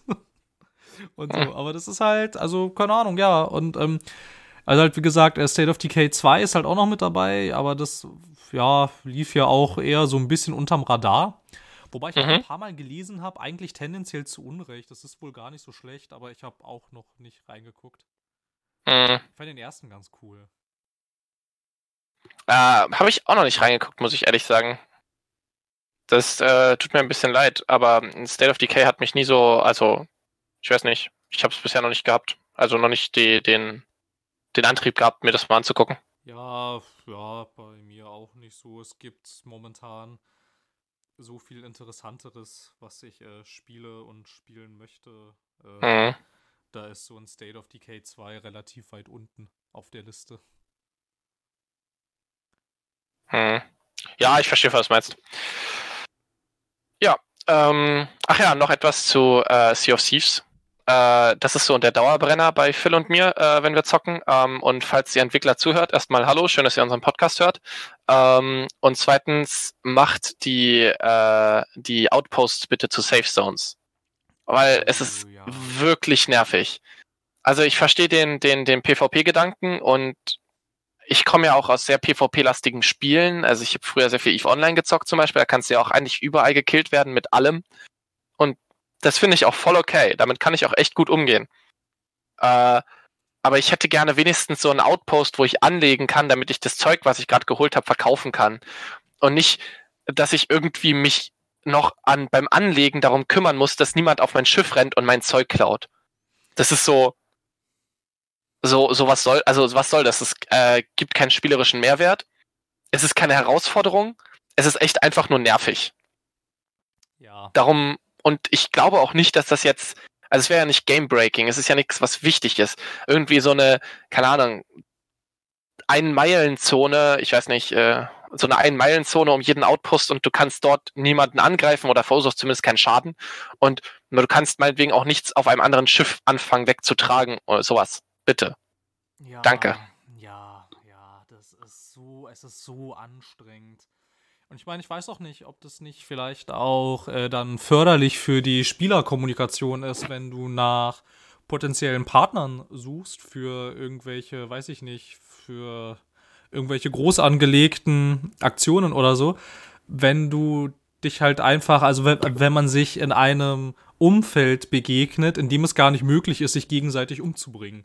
So, das hat ja es hat ja einem WoW zum Beispiel nicht geschadet, als dann auf einmal nicht mehr die ganze Welt eine PvP-Zone war, sondern es halt auch Gebiete gab, in denen man sich über den Weg laufen konnte, aber halt nicht sofort umgebracht wurde. Und ich weiß nicht, also ich finde es auch tendenziell ein bisschen nervig, dass ja eigentlich äh, da dieser MMO-Gedanke vom Entwickler ständig kommuniziert wird, aber es eigentlich überhaupt nicht stattfindet, weil jeder damit beschäftigt ist, ständig alle anderen umzubringen. Und ich weiß nicht, da wäre es vielleicht wirklich mal ganz sinnvoll, einfach Zonen zu schaffen, in denen das nicht möglich ist, weil die Spieler von alleine handeln so nicht. Das ist ein Irrglaube, dass sich Spieler von alleine in einer feindlichen Welt zusammentun, um gegen größere Bedrohungen zu kämpfen. Das hat noch nie funktioniert, so wirklich. Besonders also es funktioniert nur, wenn die Bedrohung tatsächlich äh, immanent ist. Also wenn du gerade zusammen mit jemand anderem zu einem riesigen Skelettschiff hinfährst, okay, dann wird man vermutlich erstmal dem Skelettschiff auf das Gesicht hauen. Aber ansonsten, wenn man da nicht mal in der Nähe ist, dann wird man sich auch nicht zusammentun, um da hinzufahren und das dann gemeinsam kaputt zu machen. Ja, eben. Aber das ist ja eigentlich vom Entwickler so gewünscht und ich finde, da müssten sie viel mehr tun. Um das halt auch irgendwie zu fördern und zu belohnen. Ich meine, das ist halt auch tendenziell immer noch so ein Grundproblem von Sea of Thieves. Von vielen Sachen, die du machen kannst, hast du nichts. Irgendwie. Das ist ja. mehr oder weniger alles für die Cuts. Und ich weiß nicht, also da merkt man deutlich, dass Rare noch nie ein MMO gemacht haben. Das, das ist ja auch, also es ist ja an sich auch kein MMO im ah, eigentlichen Sinne. Ah, es ist, es ist so. Ja, ich wollte jetzt, ich wollte jetzt eigentlich tatsächlich nicht auf den, äh, auf die Genrebezeichnung anspielen. aber ich meine, sie haben ja auch, also sie haben es ja jetzt auch nicht so richtig als MMO angelegt, aber dieser Gedanke ist halt da und der ist dann teilweise wird der durch so Sachen wie, du kannst dir überall aufs Gesicht hauen, äh, ein bisschen ab, ad absurdum geführt. Das ist, ich find's, ich find's schade. Also das wäre etwas wirklich, äh, hallo liebe Rare-Entwickler, äh, Mach das mal bitte. Ja, definitiv. Definitiv. Ich glaube, das würde dem Spiel gut tun. Hm. Wenn du dich halt nicht irgendwie ständig überall vermöbeln kannst. Ich meine, keine Ahnung, du siehst es ja auch an so Sachen wie äh, Daisy oder so, dass das halt nicht funktioniert. Dass das ein Irrglaube ist, dass sich Spieler, die sich nicht kennen, grundlos zusammenschließen, um gemeinsam durch die Welt zu wandern das findet nicht statt. Nie. Ja. Also, da braucht man gar nicht davon ausgehen, dass das, dass man dann sagen kann, ja, aber bei uns, bei uns wird alles besser, denn äh, wir, wir haben hier die äh, sozialen Spieler. Ja. Hm. bei Release, äh, ja, nö. Nö, bei uns ist auch alles voll mit mordenden Arschlöchern. ja, wie gesagt, also ich fand das, ich fand das bei, bei Eve fand ich das halt eigentlich immer ganz cool. Also, du hast halt dein, deine Region, wo du nicht angegriffen werden kannst und so weiter. Es gibt und ansonsten lässt dich halt der, der, der, der Entwickler machen, was du willst. Und wenn du halt nicht kämpfen willst, dann dockst du im Zweifel an irgendwo an und dann bist du halt angedockt und kannst nicht angegriffen werden. Dann ist gut. So. Das geht alles und es ist auch deutlich machbar, das zu entwickeln. Ja, naja. Na gut, wir werden sehen. Wir sind nicht die Einzigen, die diesen Gedanken ständig äußern. Auf Twitter lese ich das auch ständig in deren ja. offiziellen äh, äh, Sea of Thieves Account, da sehe ich auch sehr häufig Leute, die sagen, könnt ihr nicht mal irgendwo Safe Zones einrichten? Es nervt einfach. Mhm. So, ja, naja. Gut. Ähm, dann würde ich was nächstes ansprechen. Tu das. Und zwar ist auch am Wochenende jetzt sind interessante äh, äh, Dinge im äh, Silicon Valley, konkret äh, in Menlo Park im Facebook Headquarter passiert, die auch für die Spielelandschaft interessant sein könnten. Und zwar ist da, war da die jährliche Oculus-Konferenz, die Oculus Connect. Also Oculus, äh, ne, von, naja gut, ich glaube, Spieler sollten wissen, was das ist. ähm, und äh, die halten halt einmal im, einmal im Jahr da ihre Konferenz ab und ähm, zeigen, woran sie arbeiten, was die, was so momentan so äh, die heißesten Projekte sind. Und dann gibt es noch Keynotes häufig zur Zukunft, wo es mal hingehen soll und so. Und unter anderem wurde schon im Vorfeld sehr viel getuschelt und die Gerüchteküche war am Brodeln, dass ein neues Headset vorgestellt werden soll, der quasi Nachfolger zu Oculus Rift.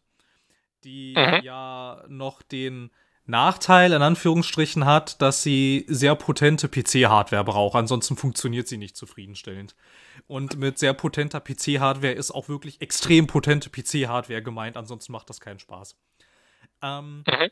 Und es geisterte schon immer mal wieder durchs Internet ein ähm, Prototyp von Oculus mit dem Namen Santa Cruz. Und das wurde dann tatsächlich vorgestellt. Heißt aber nicht Santa Cruz, das war tatsächlich nur der Projektname, sondern das neue Headset heißt Oculus Quest. Ist so leistungsstark wie die Oculus Rift mit einem potent, mit, mit potenter PC-Hardware, aber mit dem äh, Kniff, dass sie komplett kabellos und keine externen Sensoren mehr braucht. Also, Ui. Du hast also eine High-End VR-Brille für 299 US-Dollar, die mhm. keine Hardware mehr braucht. Du kaufst einfach nur diese Brille und so. Und ansonsten funktioniert die genau wie die Rift. Du hast da halt auch, also gut, naja, na, naja, Moment, wahrscheinlich nicht genauso. Ich nehme mal an, dass du von Haus aus keinen Zugriff auf den Steam Store haben wirst, wie es bei der Oculus Rift ja noch der Fall ist. Vermutlich wirst du nur Zugriff auf den Oculus Shop haben. ähm, aber aber halt tendenziell ist es im Prinzip, dass, äh, also so von der Architektur her und von der Leistung her, das gleiche Gerät bis hin zu, also, also die Auflösung ist verbessert und ähm, die Oculus Touch Controller werden auch nochmal überarbeitet, die auch mit dem Gerät ähm, dann kompatibel sind. Das heißt, du hast dann tatsächlich ein Gaming-VR-Headset, das du nirgendwo mehr anschließen musst. Du musst nur dieses Headset kaufen. Und das ist, das ist hart, finde ich. Also, das ist echt ein ganz schön harter Schritt nach vorne. Ja, auf jeden Fall. Also das ist, äh, das ist eine, eine krasse Entwicklung. Auf jeden Fall. Ja, ne, wo die Vive ja noch irgendwie äh, damit kämpft, dass du dann am Rücken äh, gigantische Kabelketten hast, die dann irgendwie in dein, in dein, äh, in dein PC äh, reinführen.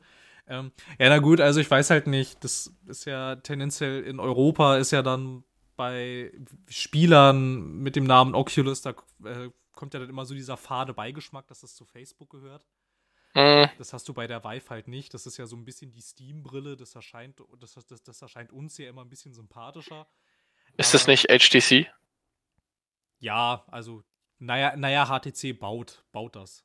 Ja, okay. Und so, aber halt die ganze, die ganze Software und die ganze Infrastruktur, das kommt eigentlich alles von Valve, was in der Vive mhm. drin ist.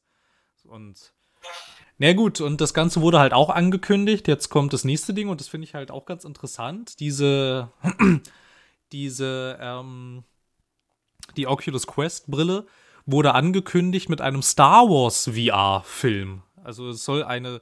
Es, oh. es, dazu wurde auch gleich ein neues Label angekündigt, und zwar die Star Wars VR Series.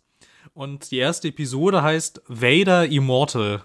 Da geht es um Darth Vader. Und das wird entwickelt exklusiv für die Oculus äh, Quest und ist so eine Art, ich weiß nicht, also so eine Art interaktiver Film mit Darth Vader, aber dem Trailer sah das schon so aus, als machst du auch, also als ist es mehr als nur ein Film. Es sah, also du, der, der Typ, der den Film geguckt hat, in Anführungsstrichen, der macht auch schon so spielerische Eingaben irgendwie. Also ich kann mir noch nicht ganz vorstellen, was das Ganze dann wird, aber soll wohl eine vollwertige Star Wars-Erfahrung werden. Kommt auch von ähm, von diesem, von dieser Lukas-Film-Forschungsding, irgendwie dieses I, L, M, X, A, B, C, D, E, F, G, irgendwas, ich weiß nicht genau, wie die heißen.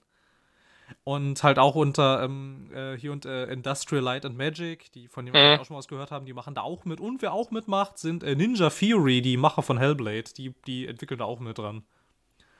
Und so. Also Facebook fährt mal wieder ziemlich harte Geschütze auf, um äh, ihre Oculus-Geräte weiter in den Markt reinzudrücken. Ähm, ja, aber ich meine, also es klingt schon wie eine krasse Entwicklung. So. Also das ist ja schon mal äh, wieder mal ein deutlicher Schritt nach vorne. Ähm, und ja, Facebook ist jetzt nicht so nicht so richtig fantastisch, aber wenn die so sowas unterstützen, das ist schon ganz cool. Ja, also wo, wo ich den Kritikern halt tendenziell recht gebe, ich glaube nicht, dass Mark Zuckerberg Oculus gekauft hat, weil er unbedingt tolle VR-Spiele entwickeln will. Das wird okay. nicht der Hintergrund gewesen sein. Ich glaube, der Hintergrund wird sein, dass wir, dass er dann ja sogar herausfinden kann, wo Leute am längsten hingucken, was Leute sprechen und ja, ja, ja, hör auf mit deinen Verschwörungstheorien. Daten kannst du natürlich dann auch noch super einsammeln und so, also. Nein, ja, ich, ich bin ja da voll auf deiner Seite. Es ist halt aber eine, eine Entwicklung, die man beobachten muss und wo man, wo man mal auch als Marktmensch mal wieder ein bisschen aktiver sein sollte in, in der Beobachtung und in dem, was man dann vielleicht auch kauft oder nicht kauft. Ähm, weil natürlich hat das tendenziell das Potenzial, äh, sehr, sehr dystopisch zu werden. Ja, hat das auch. Also ich meine, sie stellen zwar immer nur total coolen Scheiß vor, aber die Folgen davon, also ich weiß nicht. Es gibt ja Menschen, hm. die sind jetzt schon Social Media abhängig. Was soll denn mit diesen, also wie sollen diese Menschen denn in einer Welt überleben, in der du durch Facebook durchlaufen kannst? Also, ja, schwierig. schwierig. Ja, ich meine, hat, hat er nicht auch irgendwann gesagt, dass er irgendwie so das, äh, diese Meta, Meta-Welt möchte und dass alle Leute nur noch in der Meta-Welt existieren und ja, solche Geschichten? Ja, Mark Zuckerberg hat auf der gleichen Konferenz gesagt, also wenn irgendwie nicht in 15 Jahren äh, die Leute, also die Menschheit ihr Leben ausschließlich in der VR äh, führen, haben wir versagt. Hm. Wo ich dann halt auch so denke, ja. oi, also, mm, also ich will jetzt nicht unbedingt mein ganzes Leben lang in einer VR-Welt leben. Glaube ich. Ich weiß es nicht, aber äh, tendenziell nee. Irgendwie. Ähm, nein, absolut nicht. Und, und da siehst du halt auch schon, dass der Fokus, der liegt überhaupt nicht auf Spielen. Nein, nein, natürlich nicht. Ganz anderer. Ja, es ist, es ist sehr schwierig. Aber ich meine, solange man sowas mal entwickelt hat, weißt du, kann irgendwer die kaufen, reverse engineeren und irgendwo ein Produkt rausbringen, das vielleicht äh, nicht ganz so merkwürdig benutzt werden kann. Ja, also ich meine, aktuell tun sie es ja auch nicht. Ich meine, sie, also auf diesen ganzen Oculus-Konferenzen geht es ja hauptsächlich eigentlich immer noch um Spiele und es gibt ja auch, äh, Oculus hat ja auch dieses eigene Publishing-Label, irgendwie Oculus Studios, was ja auch eigentlich ja, na, na gut, naja, manchmal, manchmal veröffentlichen sie auch noch ziemlich coole Animationsfilme, aber eigentlich hauptsächlich vertreiben sie auch Spiele. Aber ich glaube, dass das nur das Sprungbrett sein wird. Ich glaube nicht, dass Facebook nachhaltiges Interesse daran hat, in den Spielemarkt einzusteigen. Und ähm, was ich halt auch noch tendenziell ein bisschen problematisch ansehe, ist halt, dass Facebook mit Oculus nahezu keine Konkurrenz hat. Sehr wenig es gibt zwar noch Valve mit Steam, aber ich stelle hm. jetzt mal die kühne Behauptung auf, dass Facebook deutlich mehr Geld hat. Naja, zumal ja gerade äh, Valve auch echt ein Problem mit Abwanderung von Steam hat. Ja. Also, wenn ich mich recht entsinne, Fallout äh, 76 kommt nicht raus auf Steam, oder? Ja, ja. Äh, Fortnite gibt sowieso Fortnite gibt sowieso, also das ist jetzt ja, hm, aber Fortnite gibt es gar nicht auf Steam. Äh, Battlefield, das neue, kommt nicht auf Steam. Das neue Call of Duty kommt auch nicht auf Steam. FIFA 19 kommt, glaube ich, auch nicht auf Steam. Nein, nein, nein, nein. Also, das sind schon alles richtig dicke Titel und die kommen alle nicht mehr auf Steam raus. Deswegen.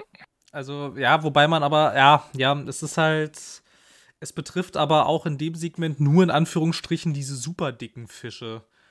Wo es dann halt, ja, also gut, Valve geht natürlich bestimmt, würden die sich freuen, wenn sie bei jeder Ingame-Transaktion von Fortnite ihre 30% kriegen würde, würden.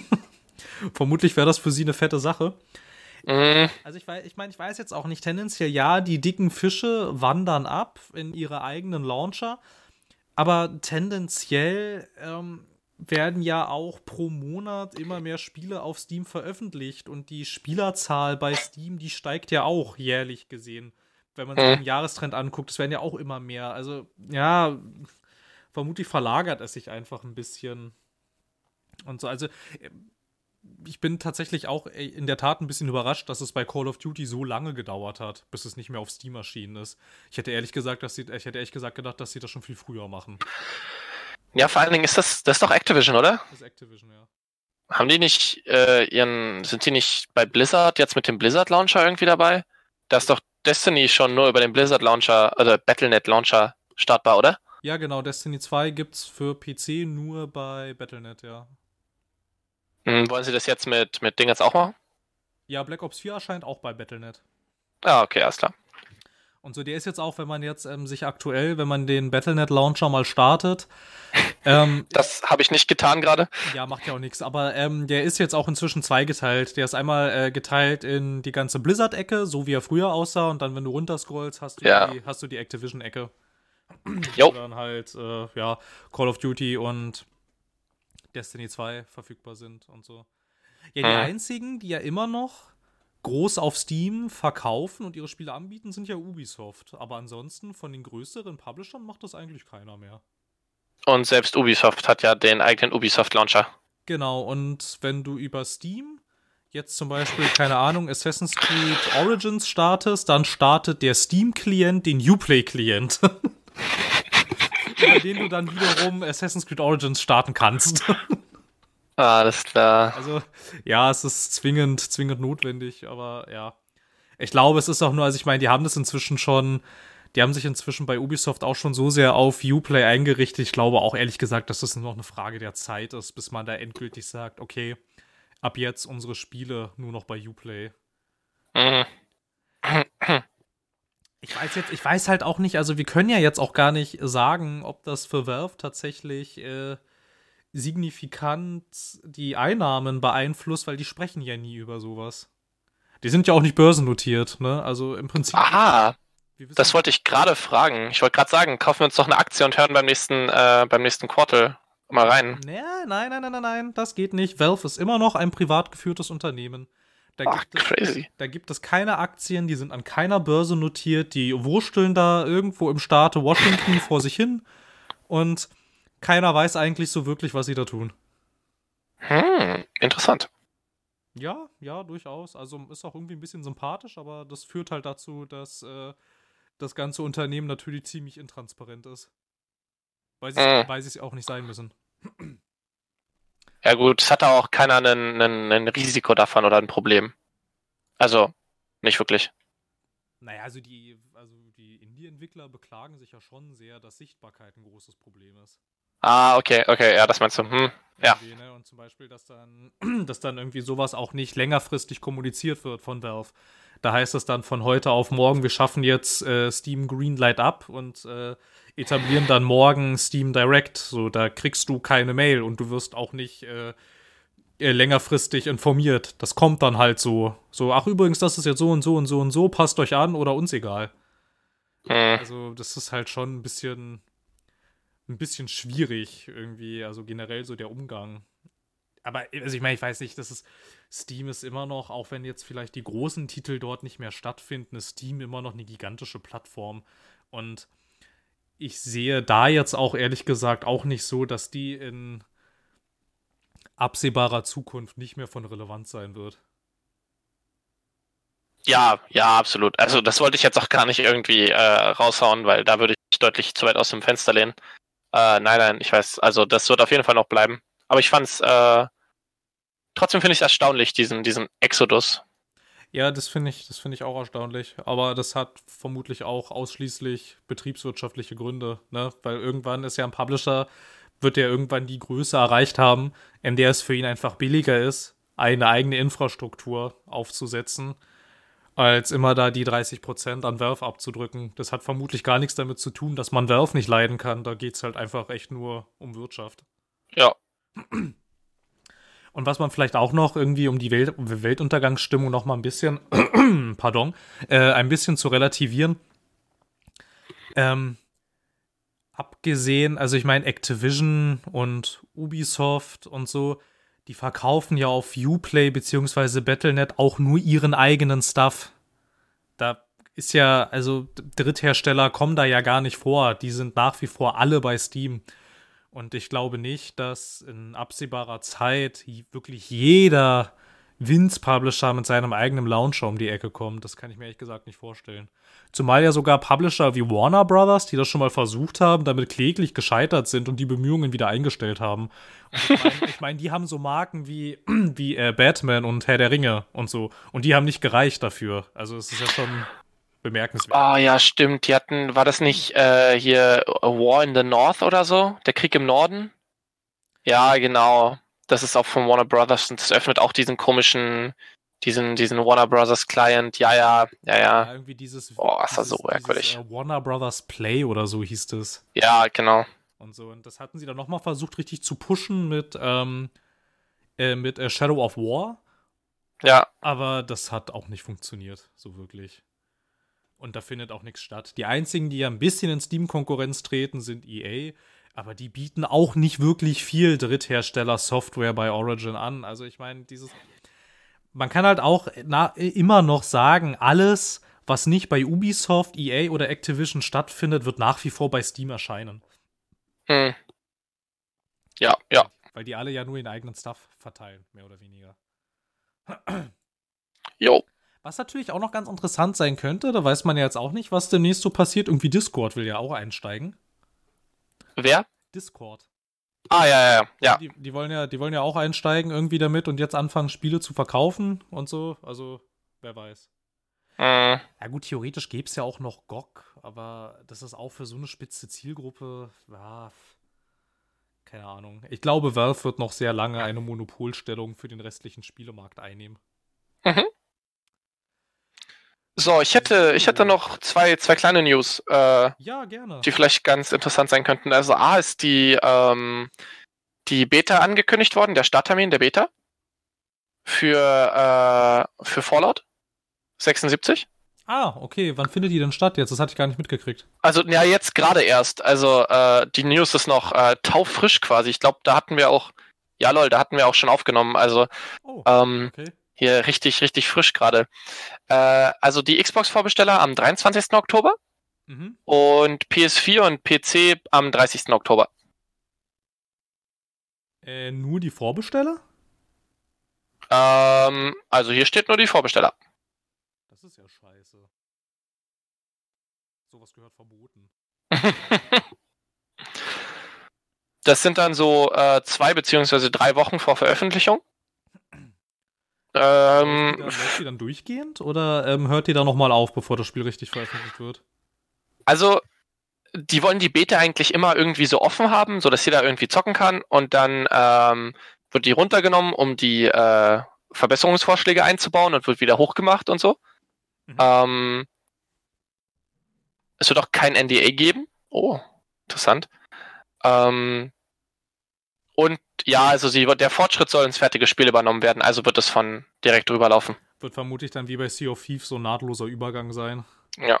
Irgendwie. Ja, das heißt im Prinzip nur die Vorbesteller spielen halt zwei oder drei Wochen früher. Aber du kannst und- auch nicht erzählen, dass zwei Wochen vor Release, dass das eine Beta ist. Das Spiel ist fertig. Ja, also es wäre ziemlich dumm, zwei Wochen vor Release eine Beta zu machen. Weil du kriegst ernsthafte Bugs nicht gefixt in der Zeit. Nein, tust du auch nicht. Das Spiel ist fertig. Das ist Marketing und PR, was die Ja. machen. Das ist einfach ein zu früherer Zugang. Zwei, drei, zwei, drei Wochen halt. Ja, im Prinzip ist das Early Access. Ja. Ähm, ich verstehe nicht ganz, warum sie es nicht so nennen, weil es ist halt recht offensichtlich. Das ist total offensichtlich. Aber ich denke, das, das, der, der Beta, das Beta-Label wird einfach verhindern, weißt du, dieses, du kennst auch dieses, äh, den klassischen Satz, äh, never play on Release Day. ja, ja, na klar. Na. Ähm, und das wird es einfach verhindern. Die Spieler werden in den zwei, drei Wochen halt Stückchen für Stückchen raufkommen. Hm. Die Server können sich entspannt an die neue Last gewöhnen. Und ähm, man hat halt so die, vielleicht die Game-Breaking-Bugs kriegt man noch gefixt. Also ich, es ist keine dumme Idee tatsächlich. Aber es ist keine Beta. Es ist keine Beta, nein. Nein, absolut nicht. Ich meine, äh, wem ich das tatsächlich ein bisschen abgekauft habe damals, war, waren halt echt äh, Rare mit Sea of Thieves, als sie gesagt haben, okay, das ist eine Alpha, okay, jetzt, jetzt gehen wir in die Beta und so, weil da hast du schon gemerkt, das Spiel ist nicht fertig in dem Sinne. Mhm. Da fehlte noch total viel, das war noch relativ hakelig. Aber wenn du halt auch heutzutage mal ähm, in eine Beta reinspielst, spielst du im Prinzip das fertige Spiel ein paar Wochen vor Release mal kurz. Das ist nur PR äh, inzwischen. Also, wem ich das auch noch ganz gut abgekauft habe, war, aber das ist jetzt auch schon ein paar Jahre her, äh, Guild Wars 2 hm. damals. Die haben was ganz cool gemacht. Die haben so Beta-Wochenenden gemacht und die haben tatsächlich auch immer nur bestimmte Regionen zum Testen zugelassen. Hm. Und teilweise auch nur bestimmte Level-Regionen. Also du hast teilweise deinen Level 30 Charakter gekriegt und dann Level 30 Region gespielt. Ah, ja. So, dass sie halt auch tatsächlich äh, sinnvolle Testdaten in Anführungszeichen sammeln konnten. Da war ja auch der Release damals relativ smooth. Genau, aber das war eine der News, die ich hatte. Mhm. Und ich habe noch eine zweite. Ähm, bist du noch da? Ja, ja, ich bin noch da, ich höre dir zu. Okay, sorry. Äh, ich war mir nicht sicher, ob mein Internet abgekackt ist. Ja, so, äh, ich hatte noch eine, eine zweite News, ähm, die ist, äh, bezieht sich auf WoW und auf die BlizzCon. Und das ist ja jetzt nicht unbedingt immer äh, so das crazy Thema hier, aber äh, das kriegt man ja auch außerhalb von WoW eigentlich relativ viel mit, dass Leute immer nach Classic WoW schreien. Also ganz viele Leute wollen so Classic-Server. Und es gab auch eine ganze Weile diese Private-Server, die aber so semi-legal waren und mittlerweile illegal sind. Ähm, sind sie doch ziemlich vorgegangen gegen, wie hieß der Nost Nostalrius oder so? Ja, genau, Nostalrius. Ja, sie sind halt dagegen vorgegangen, indem sie die äh, eingestellt haben. Ja. Ähm, und es soll jetzt zur BlizzCon einen Classic-Server geben. Einen quasi Classic-Demo-Server. Den kriegt man, also man kann quasi so einen Classic-Server spielen, den Blizzard mal irgendwann reintun will ins Spiel. Und dafür braucht man das sogenannte Virtual Ticket. Und das kostet 50 Euro, äh, 50 Dollar. 50 Dollar? Ja. Und dann bin ich nicht mal vor Ort. Nein. Ach du Scheiße. Wow, 50 Dollar. Krass. Was ist was noch drin in diesem Virtual Ticket? Ähm, du kriegst einen ein Cloak, also einen Umhang äh, für WoW und ich glaube noch ein Pad. Nein, es gibt, da tatsächlich gibt es dieses Mal kein Mount und kein Pad. Es gibt einen, einen, einen, einen Umhang. Okay, wow, also, ouch. das ist ein bisschen ruppig. Echt ein bisschen ruppig. Aber irgendwie, keine Ahnung, kann ja, können ja Blizzard generell, die können ja machen, was sie wollen und werden reich damit irgendwie. Ja, also äh, ich glaube, das Ticket gibt ja auch noch Zugang zu, zu einer ganzen Menge von den Panels und von den E-Sports-Veranstaltungen. Ja, ja. Wobei da auch große Teile kostenlos zu verfolgen sind. Also sind die, die 50 Euro sind schon, äh, die sind schon recht ruppig, ja. Also damit du ein veraltetes Spiel spielen kannst, was, äh, wo eigentlich die ganze Zeit die Leute danach geschrien haben, es zu verbessern. ja, richtig. Damit du dich dann für 50 Euro darüber beschweren darfst, dass es so scheiße ist. Ja, weil jetzt mal ganz Dollar. im Ernst, ne? Die ganzen ja. Leute, die nach Classic WoW schreien, die wären, also vielleicht nicht alle, aber vermutlich wäre ein Großteil darüber entsetzt, wie katastrophal scheiße das im Vergleich zum jetzigen ist. Weil, also irre viele Komfortfunktionen, an die du dich jetzt einfach gewöhnt hast und die gang und gäbe sind, das fehlt alles. Die Grafik ist kacke. Das hier, äh, Na, ich denke, sie werden, sie werden, also, also wenn sie die Grafik mit von 2005 die Grafik veröffentlichen, ich glaube, yo. Also das wäre, das wäre schon, das wäre schon, ja, das wäre schon sehr frech. Ja, aber das wäre dann Classic WoW, so wie es verlangt wurde.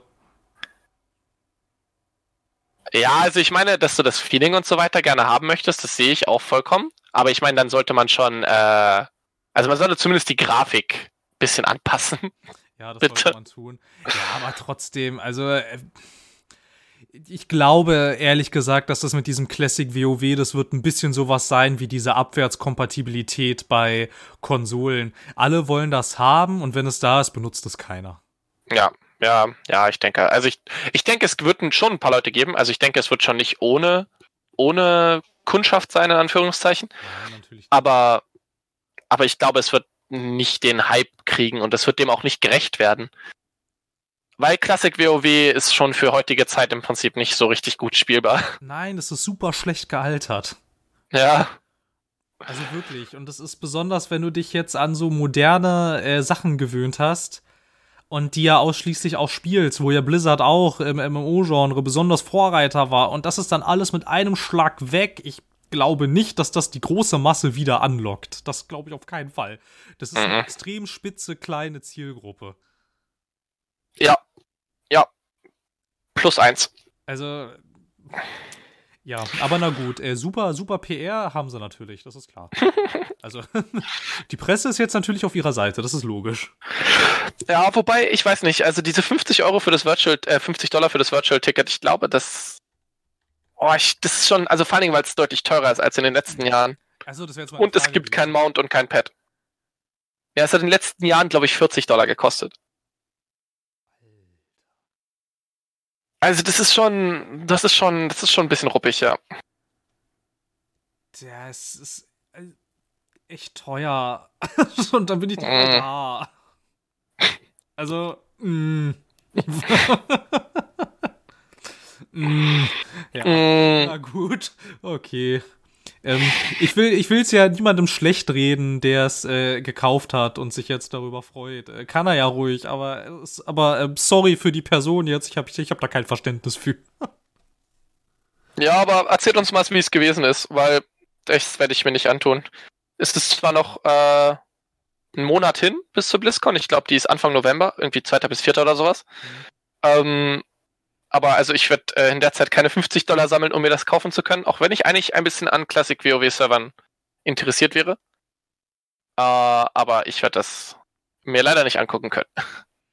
Geht so, ehrlich gesagt. Also ich hatte damals nämlich auch, weil alle immer so geredet haben, ja, Classic WoW und der Shit und so. Und ähm, damals gab es halt äh, diesen Nostalrius, oder hieß der Nostalrius? Ja, der hieß Nostalrius, ja. Also mit R und nicht mit G. Nein, ja, mit R. Okay, ja. Damals gab es den nämlich noch. Es ist ja noch gar nicht, es ist ja auch, äh, den gibt es ja auch noch gar nicht so lange nicht mehr. Und da habe ich auch mal reingespielt und so und bin ja auch mit WoW ganz gut vertraut gewesen, habe das ja auch selber mal eine Zeit lang sehr viel gespielt und dann immer mal wieder so zwischendurch und ich mochte das überhaupt nicht. Dieses Klassik WoW, mir hat da so viel gefehlt irgendwie. Und da hat so viel gefehlt, von dem ich dann halt auch irgendwie dachte, ach, das haben sie auch nicht. Ja, Mensch, ist ja blöd. Nö, ich hab keine Lust mehr. also, weiß nicht. Na gut. Jeder, der es gerne hätte, also ja, soll er, soll er machen. Will da niemanden verurteilen. Ich glaube halt nur nicht, dass der Bedarf wirklich so groß ist. naja. naja. Nun gut. Ja, gut, dann haben wir es, glaube ich, ne? Einiger. Ähm, ansonsten, äh, also wir können auch immer noch, äh, wir hatten ja die Idee, noch ein bisschen davon zu reden, was wir, was wir gerade so, was wir gerade so spielen. Genau, das wäre jetzt so der nächste Schritt gewesen. So immer noch so mal so die letzten, äh, so die letzte Viertelstunde meistens. Super, ja, dann. Dann willst du anfangen? Soll ich anfangen? Äh, ja, erzähl du mir mal ein bisschen was. Okay, gut. Äh, ei, ei, ei. Ich soll was erzählen. Na gut. Ähm, alles hat angefangen, als ich gestern voller Freude, nachdem ich mich noch so sehr darüber geärgert habe, dass jetzt, äh, dass ich jetzt ähm, die finale Staffel von The Walking Dead gekauft habe, die jetzt nie zu Ende geführt wird, habe ich mir erstmal die komplette Staffel Life is Strange 2 gekauft. Weil ähm, ich so gut belehrbar bin und äh, aus Konsequenzen äh, lerne, ähm, ja. Und hab dann auch dann erstmal, äh, das habe ich dann letzte Nacht noch gemacht, hab die erste Episode von Life is Strange 2 auch gespielt. Ich weiß, es kam schon ein oder andere Mal vor äh, in dem Podcast, dass ich, äh, dass ich Life is Strange, das erste, sehr mochte, Before the Storm ganz nett fand. Und jetzt äh, die erste Episode.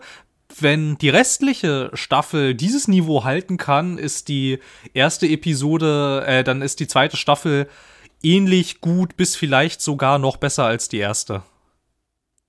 Aber sie müssen halt, sie müssen halt dafür echt das Niveau halten können. Und ich bin echt sehr ähm, überrascht, wie politisch das Spiel ist, obwohl es das im Vorfeld gar nicht so kommuniziert hat. Ich meine, wir hatten das ja mit einem Far Cry 5, dass er irgendwie meinte, ja, und äh, hier geht's jetzt um das aktuelle Zeitgeschehen in Amerika und so, und dann spielst du Far Cry 5 und denkst dir, ja, ein Scheißdreck. Keine relevanten Aussagen trefft ihr hier. Das macht Life is Strange aber schon. Also, das ist jetzt, ähm, ich bleibe so vage wie nur möglich und werde keine Handlungsdetails spoilern, aber du kommst gleich zu Beginn des Spiels, äh, kommst du mit ziemlich üblem Rassismus in Berührung.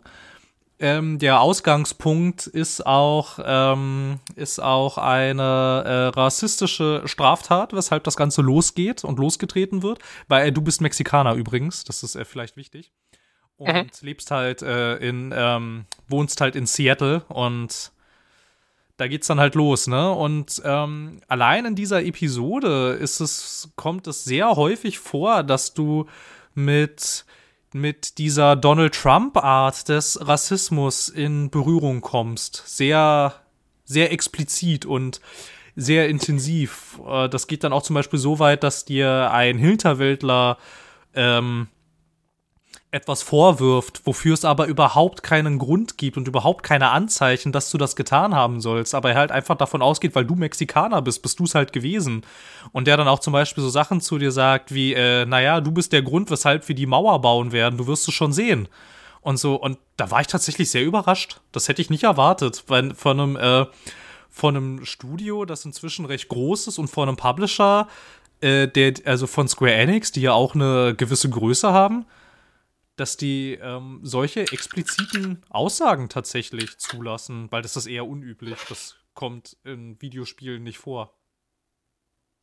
Ja, auf jeden Fall. Also das klingt, äh, das klingt tatsächlich so, als würde man ziemlich klar Position beziehen.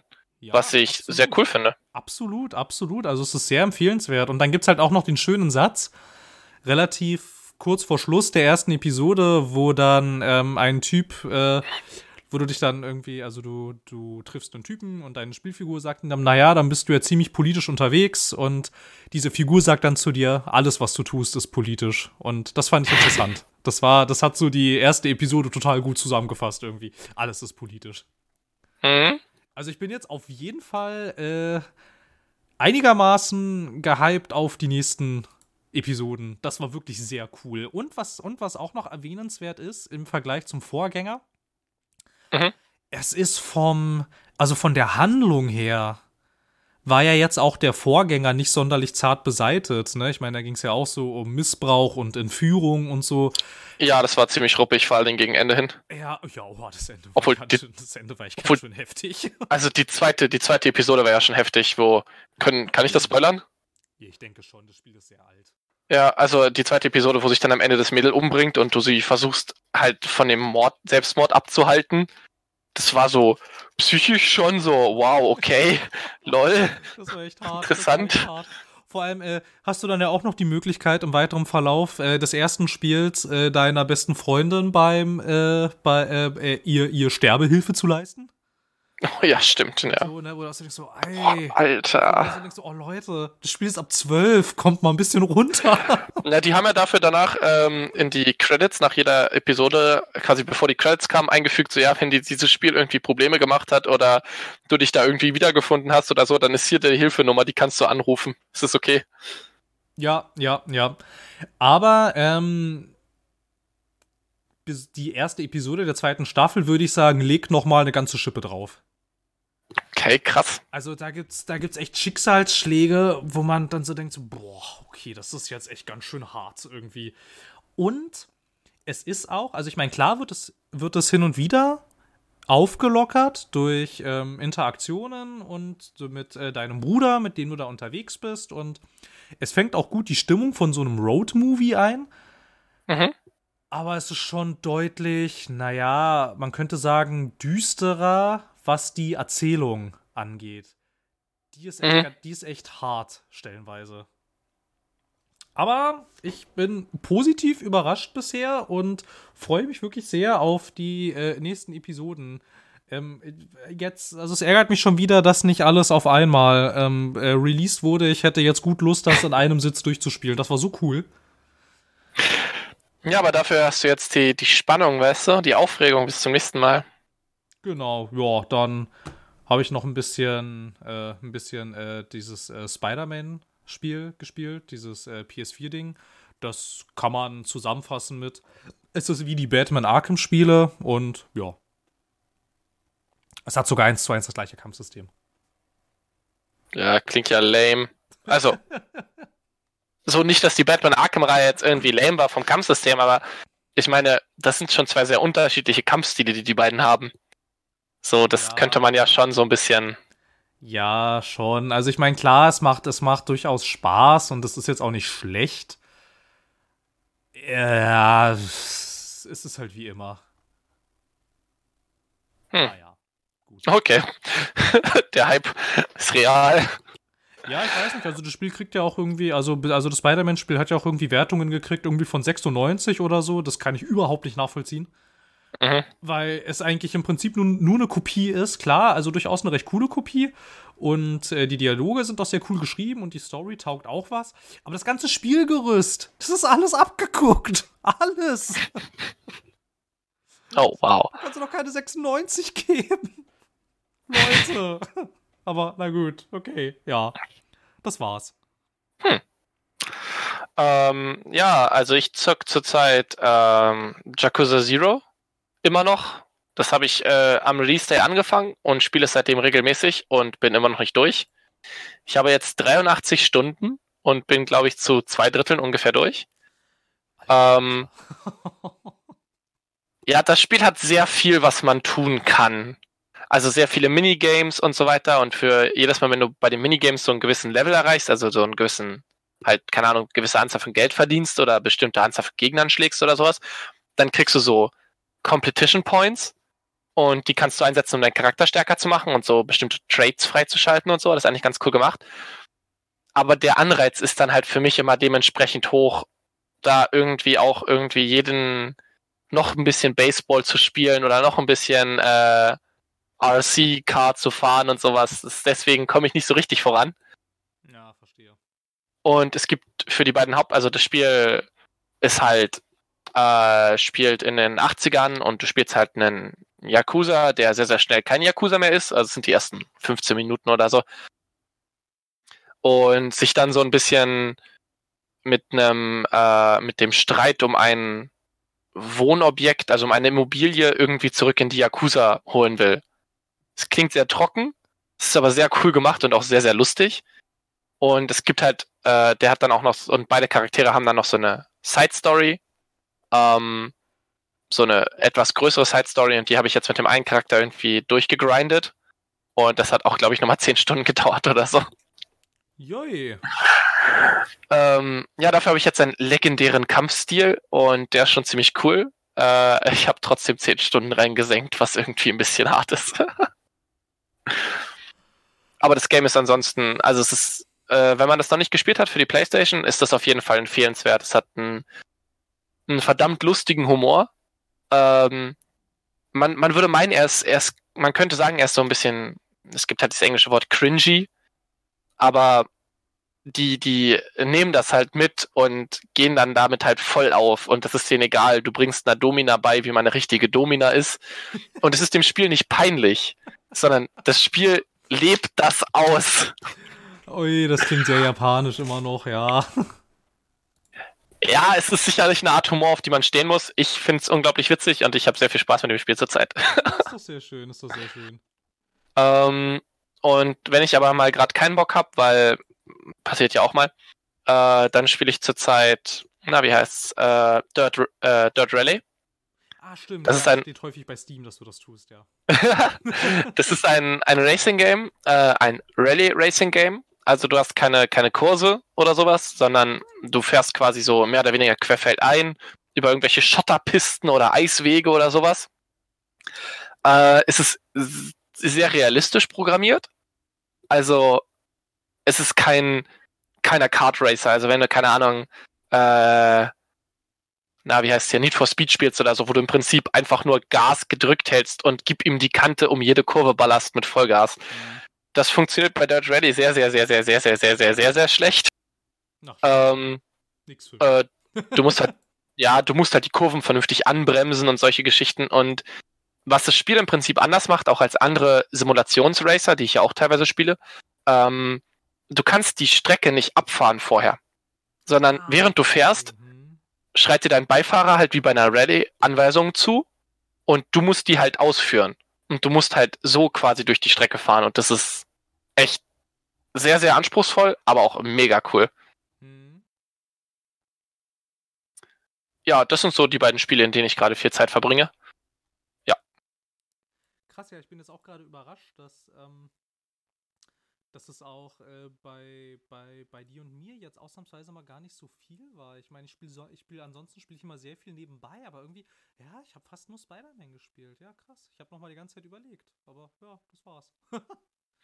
nee, also bei mir ist auch so, so, so nebenbei jetzt, äh, werde ich vermutlich, ähm, ich bin dann wieder ein bisschen angefixt worden und werde vermutlich irgendwie wieder mal eine Runde Eve spielen in nächster Zeit. Oh ja, da haben wir viel drüber geredet, ne? Das, ja. ja. Phil, möchtest du nicht auch eine Runde mit mir Eve spielen? Gehört, das kostet Geld. Ja, das kostet Geld. Das ja. stimmt. Ich mag, ähm, Spiele so viel Geld kosten im Monat. Ja, das stimmt. Nein, aber ich denke, da werde ich demnächst mal wieder reingucken, mal wieder gucken, was es so Neues gibt, ein bisschen, bisschen, bisschen die Sandbox erkunden. Und nebenbei spiele ich noch ein bisschen Project Cars. Das ist ein bisschen klassischere Racing Sim. Ähm, und wo man nicht irgendwie Offroad fährt, sondern halt irgendwie die Nordschleife abfährt in acht Minuten oder sowas. Es dauert Ewigkeiten, da einmal rumzukommen. Aber es ist auch, äh, sind auch sehr coole Spiele. Aber ansonsten, ja, spiele ich eigentlich relativ wenig gleichzeitig gerade. Ich auch. Vermutlich, ähm, wenn ich jetzt mit Spider-Man durch bin, werde ich mich dann auch mal wieder an Shadow of the Tomb Raider setzen. Mhm. Weil mir das eigentlich auch sehr viel Spaß gemacht hat, aber dann kam irgendwie schon wieder so viel dazwischen. Ja. Theoretisch, ich glaube, ähm, da hatte ich aber schon mal mit Raphael so viel im Podcast drüber geredet. Aber tendenziell spielen wir ja immer noch äh, äh die Divinities, ne? Äh. Oh ja, richtig. Das ja. tun wir auch noch, stimmt. Ja, und ich weiß, ich weiß, dass ich damals, äh, als ich äh, ähm, darüber mit Raphael ein paar Mal gesprochen hatte, mich immer sehr darüber beklagt habe, wie gnadenlos und bitterschwer die manchmal sind. Aber jetzt festgestellt hat, äh, festgestellt habe, zu zweit macht das viel mehr Spaß als allein. Ja, wenn man so gemeinsam an diesen, diesen echt sehr, sehr knackigen Bosskämpfen äh, rätselt, ist das eigentlich ganz cool. Das muss ich auch sagen. Es hat dann auch viel mehr was von so einem Rätsel tatsächlich, als von einem wirklichen Kampf, finde ich. Ja, und ich finde, das ist mir vorher, wenn man das so alleine spielt, nicht so unbedingt aufgefallen. Aber jetzt gerade so, wenn man es auch zu zweit spielt, finde ich, ist es sehr wie so ein Pen and Paper. Oh ja, auf jeden Fall. Ja. So, also das hat es wirklich ziemlich verinnerlicht irgendwie, so diesen, diesen Charme von so einer schönen, gepflegten Pen-and-Paper-Runde einzufangen. Das macht es sehr gut. Und ja, auch, ja, definitiv. Es macht auch nach wie vor, also mir macht das halt auch immer noch sehr viel Spaß und bin schon auch gespannt. Irgendwie, also den zweiten Teil, den hatte ich ja sogar fast durchgespielt. Ähm, würde aber trotzdem sagen, wir können ihn ruhig nochmal zusammenspielen. Ich weiß fast nichts mehr weil der halt auch. Ja, super gerne. Ich meine, du kannst dir halt auch, ich meine, du siehst ja jetzt auch, wie umfangreich der erste Teil ist. Der zweite Teil ist ähnlich umfangreich und nach etlicher Zeit, du kannst dir das einfach nicht alles behalten. So, mhm. ne, vermutlich werden mir manche Gegenden noch bekannt vorkommen, aber jetzt so im Detail. Ich kann dir auch kaum noch Story-Details nennen. Ich weiß noch, wie es anfängt, aber boah, ja, das war schon. Aber es ist auch gut. Ich sollte nicht weiter drüber nachdenken. Nachher, nachher erinnere ich mich noch dran. Das würde den Wiederspielwert senken, ja, ja. Absolut, absolut. Oh ja, aber Wiederspielwert hat es ja auch zuhauf, ne? Weil ich meine, es gibt ja so viele verschiedene Möglichkeiten, wie du da die Sachen angehen kannst. Ja, definitiv. Und also gefühlt ist es auch eines der Spiele, wo sich am meisten Dinge verändern, wenn du irgendwas unterschiedlich tust. Ja, weil das Spiel dir halt auch einfach sagt, ähm, wir sind nicht linear, aber wir meinen das auch ernst. So, ne? Wenn du dann ja. halt, wenn, wenn du dann halt dir irgendwie denkst, so, naja, guck mal, könnte ich jetzt eigentlich das und das und so und so machen? Würden die ungefähr, um ungefähr 90 Prozent der anderen Spiele auf dieser Welt, würden die sagen, nein, das kannst du nicht, du machst das bitte so, wie wir uns das gedacht haben. Während Divinity dann zum Beispiel sagt, ja, das fände ich jetzt ein bisschen komisch, aber ja, mach halt. und dann funktioniert's halt auch. Und du machst das Spiel dadurch nicht kaputt. Also nicht, nicht allzu sehr kaputt. Manchmal hat es schon ein bisschen Probleme, das aufzufangen, was du tust. Ja, manchmal. Aber im Allgemeinen funktioniert das. Sehr ja, gut. Manchmal schon. Und wenn es dann, ja, manchmal, ja, besonders wenn du dann irgendwie so eine ganze Stadt gegen dich aufbringst. und, oder du irgendwie ein Massaker in einer Kirche anrichtest aus Versehen, dann könntest du es wahrscheinlich immer noch weiterspielen irgendwie, aber es wird wohl deutlich schwieriger, ja. Ja. Aber, aber es geht. Das ja, auf jeden Fall. Finde ich nicht schlecht. Na gut, okay, so viel dazu. Ja. Na gut, dann ähm, schön, dass es geklappt hat. Mhm. Und Definitiv. Äh, dann würde ich allen, die zugehört haben, macht weiter mit dem, was ihr tut. Und hoffentlich bis zum nächsten Mal. Ja, definitiv bis zum nächsten Mal. Nein. Immer optimistisch bleiben. ich habe schon so oft gesagt, bis zum nächsten Mal und es gab keins. Ja, bis jetzt gab es ja immer wenigstens ein nächstes Mal. Die Frage ist immer nur, wie lange es, also wie weit es in der Zukunft liegt. Na gut. Na gut. Dann, Dann macht es gut. Adios. Auf Wiedersehen.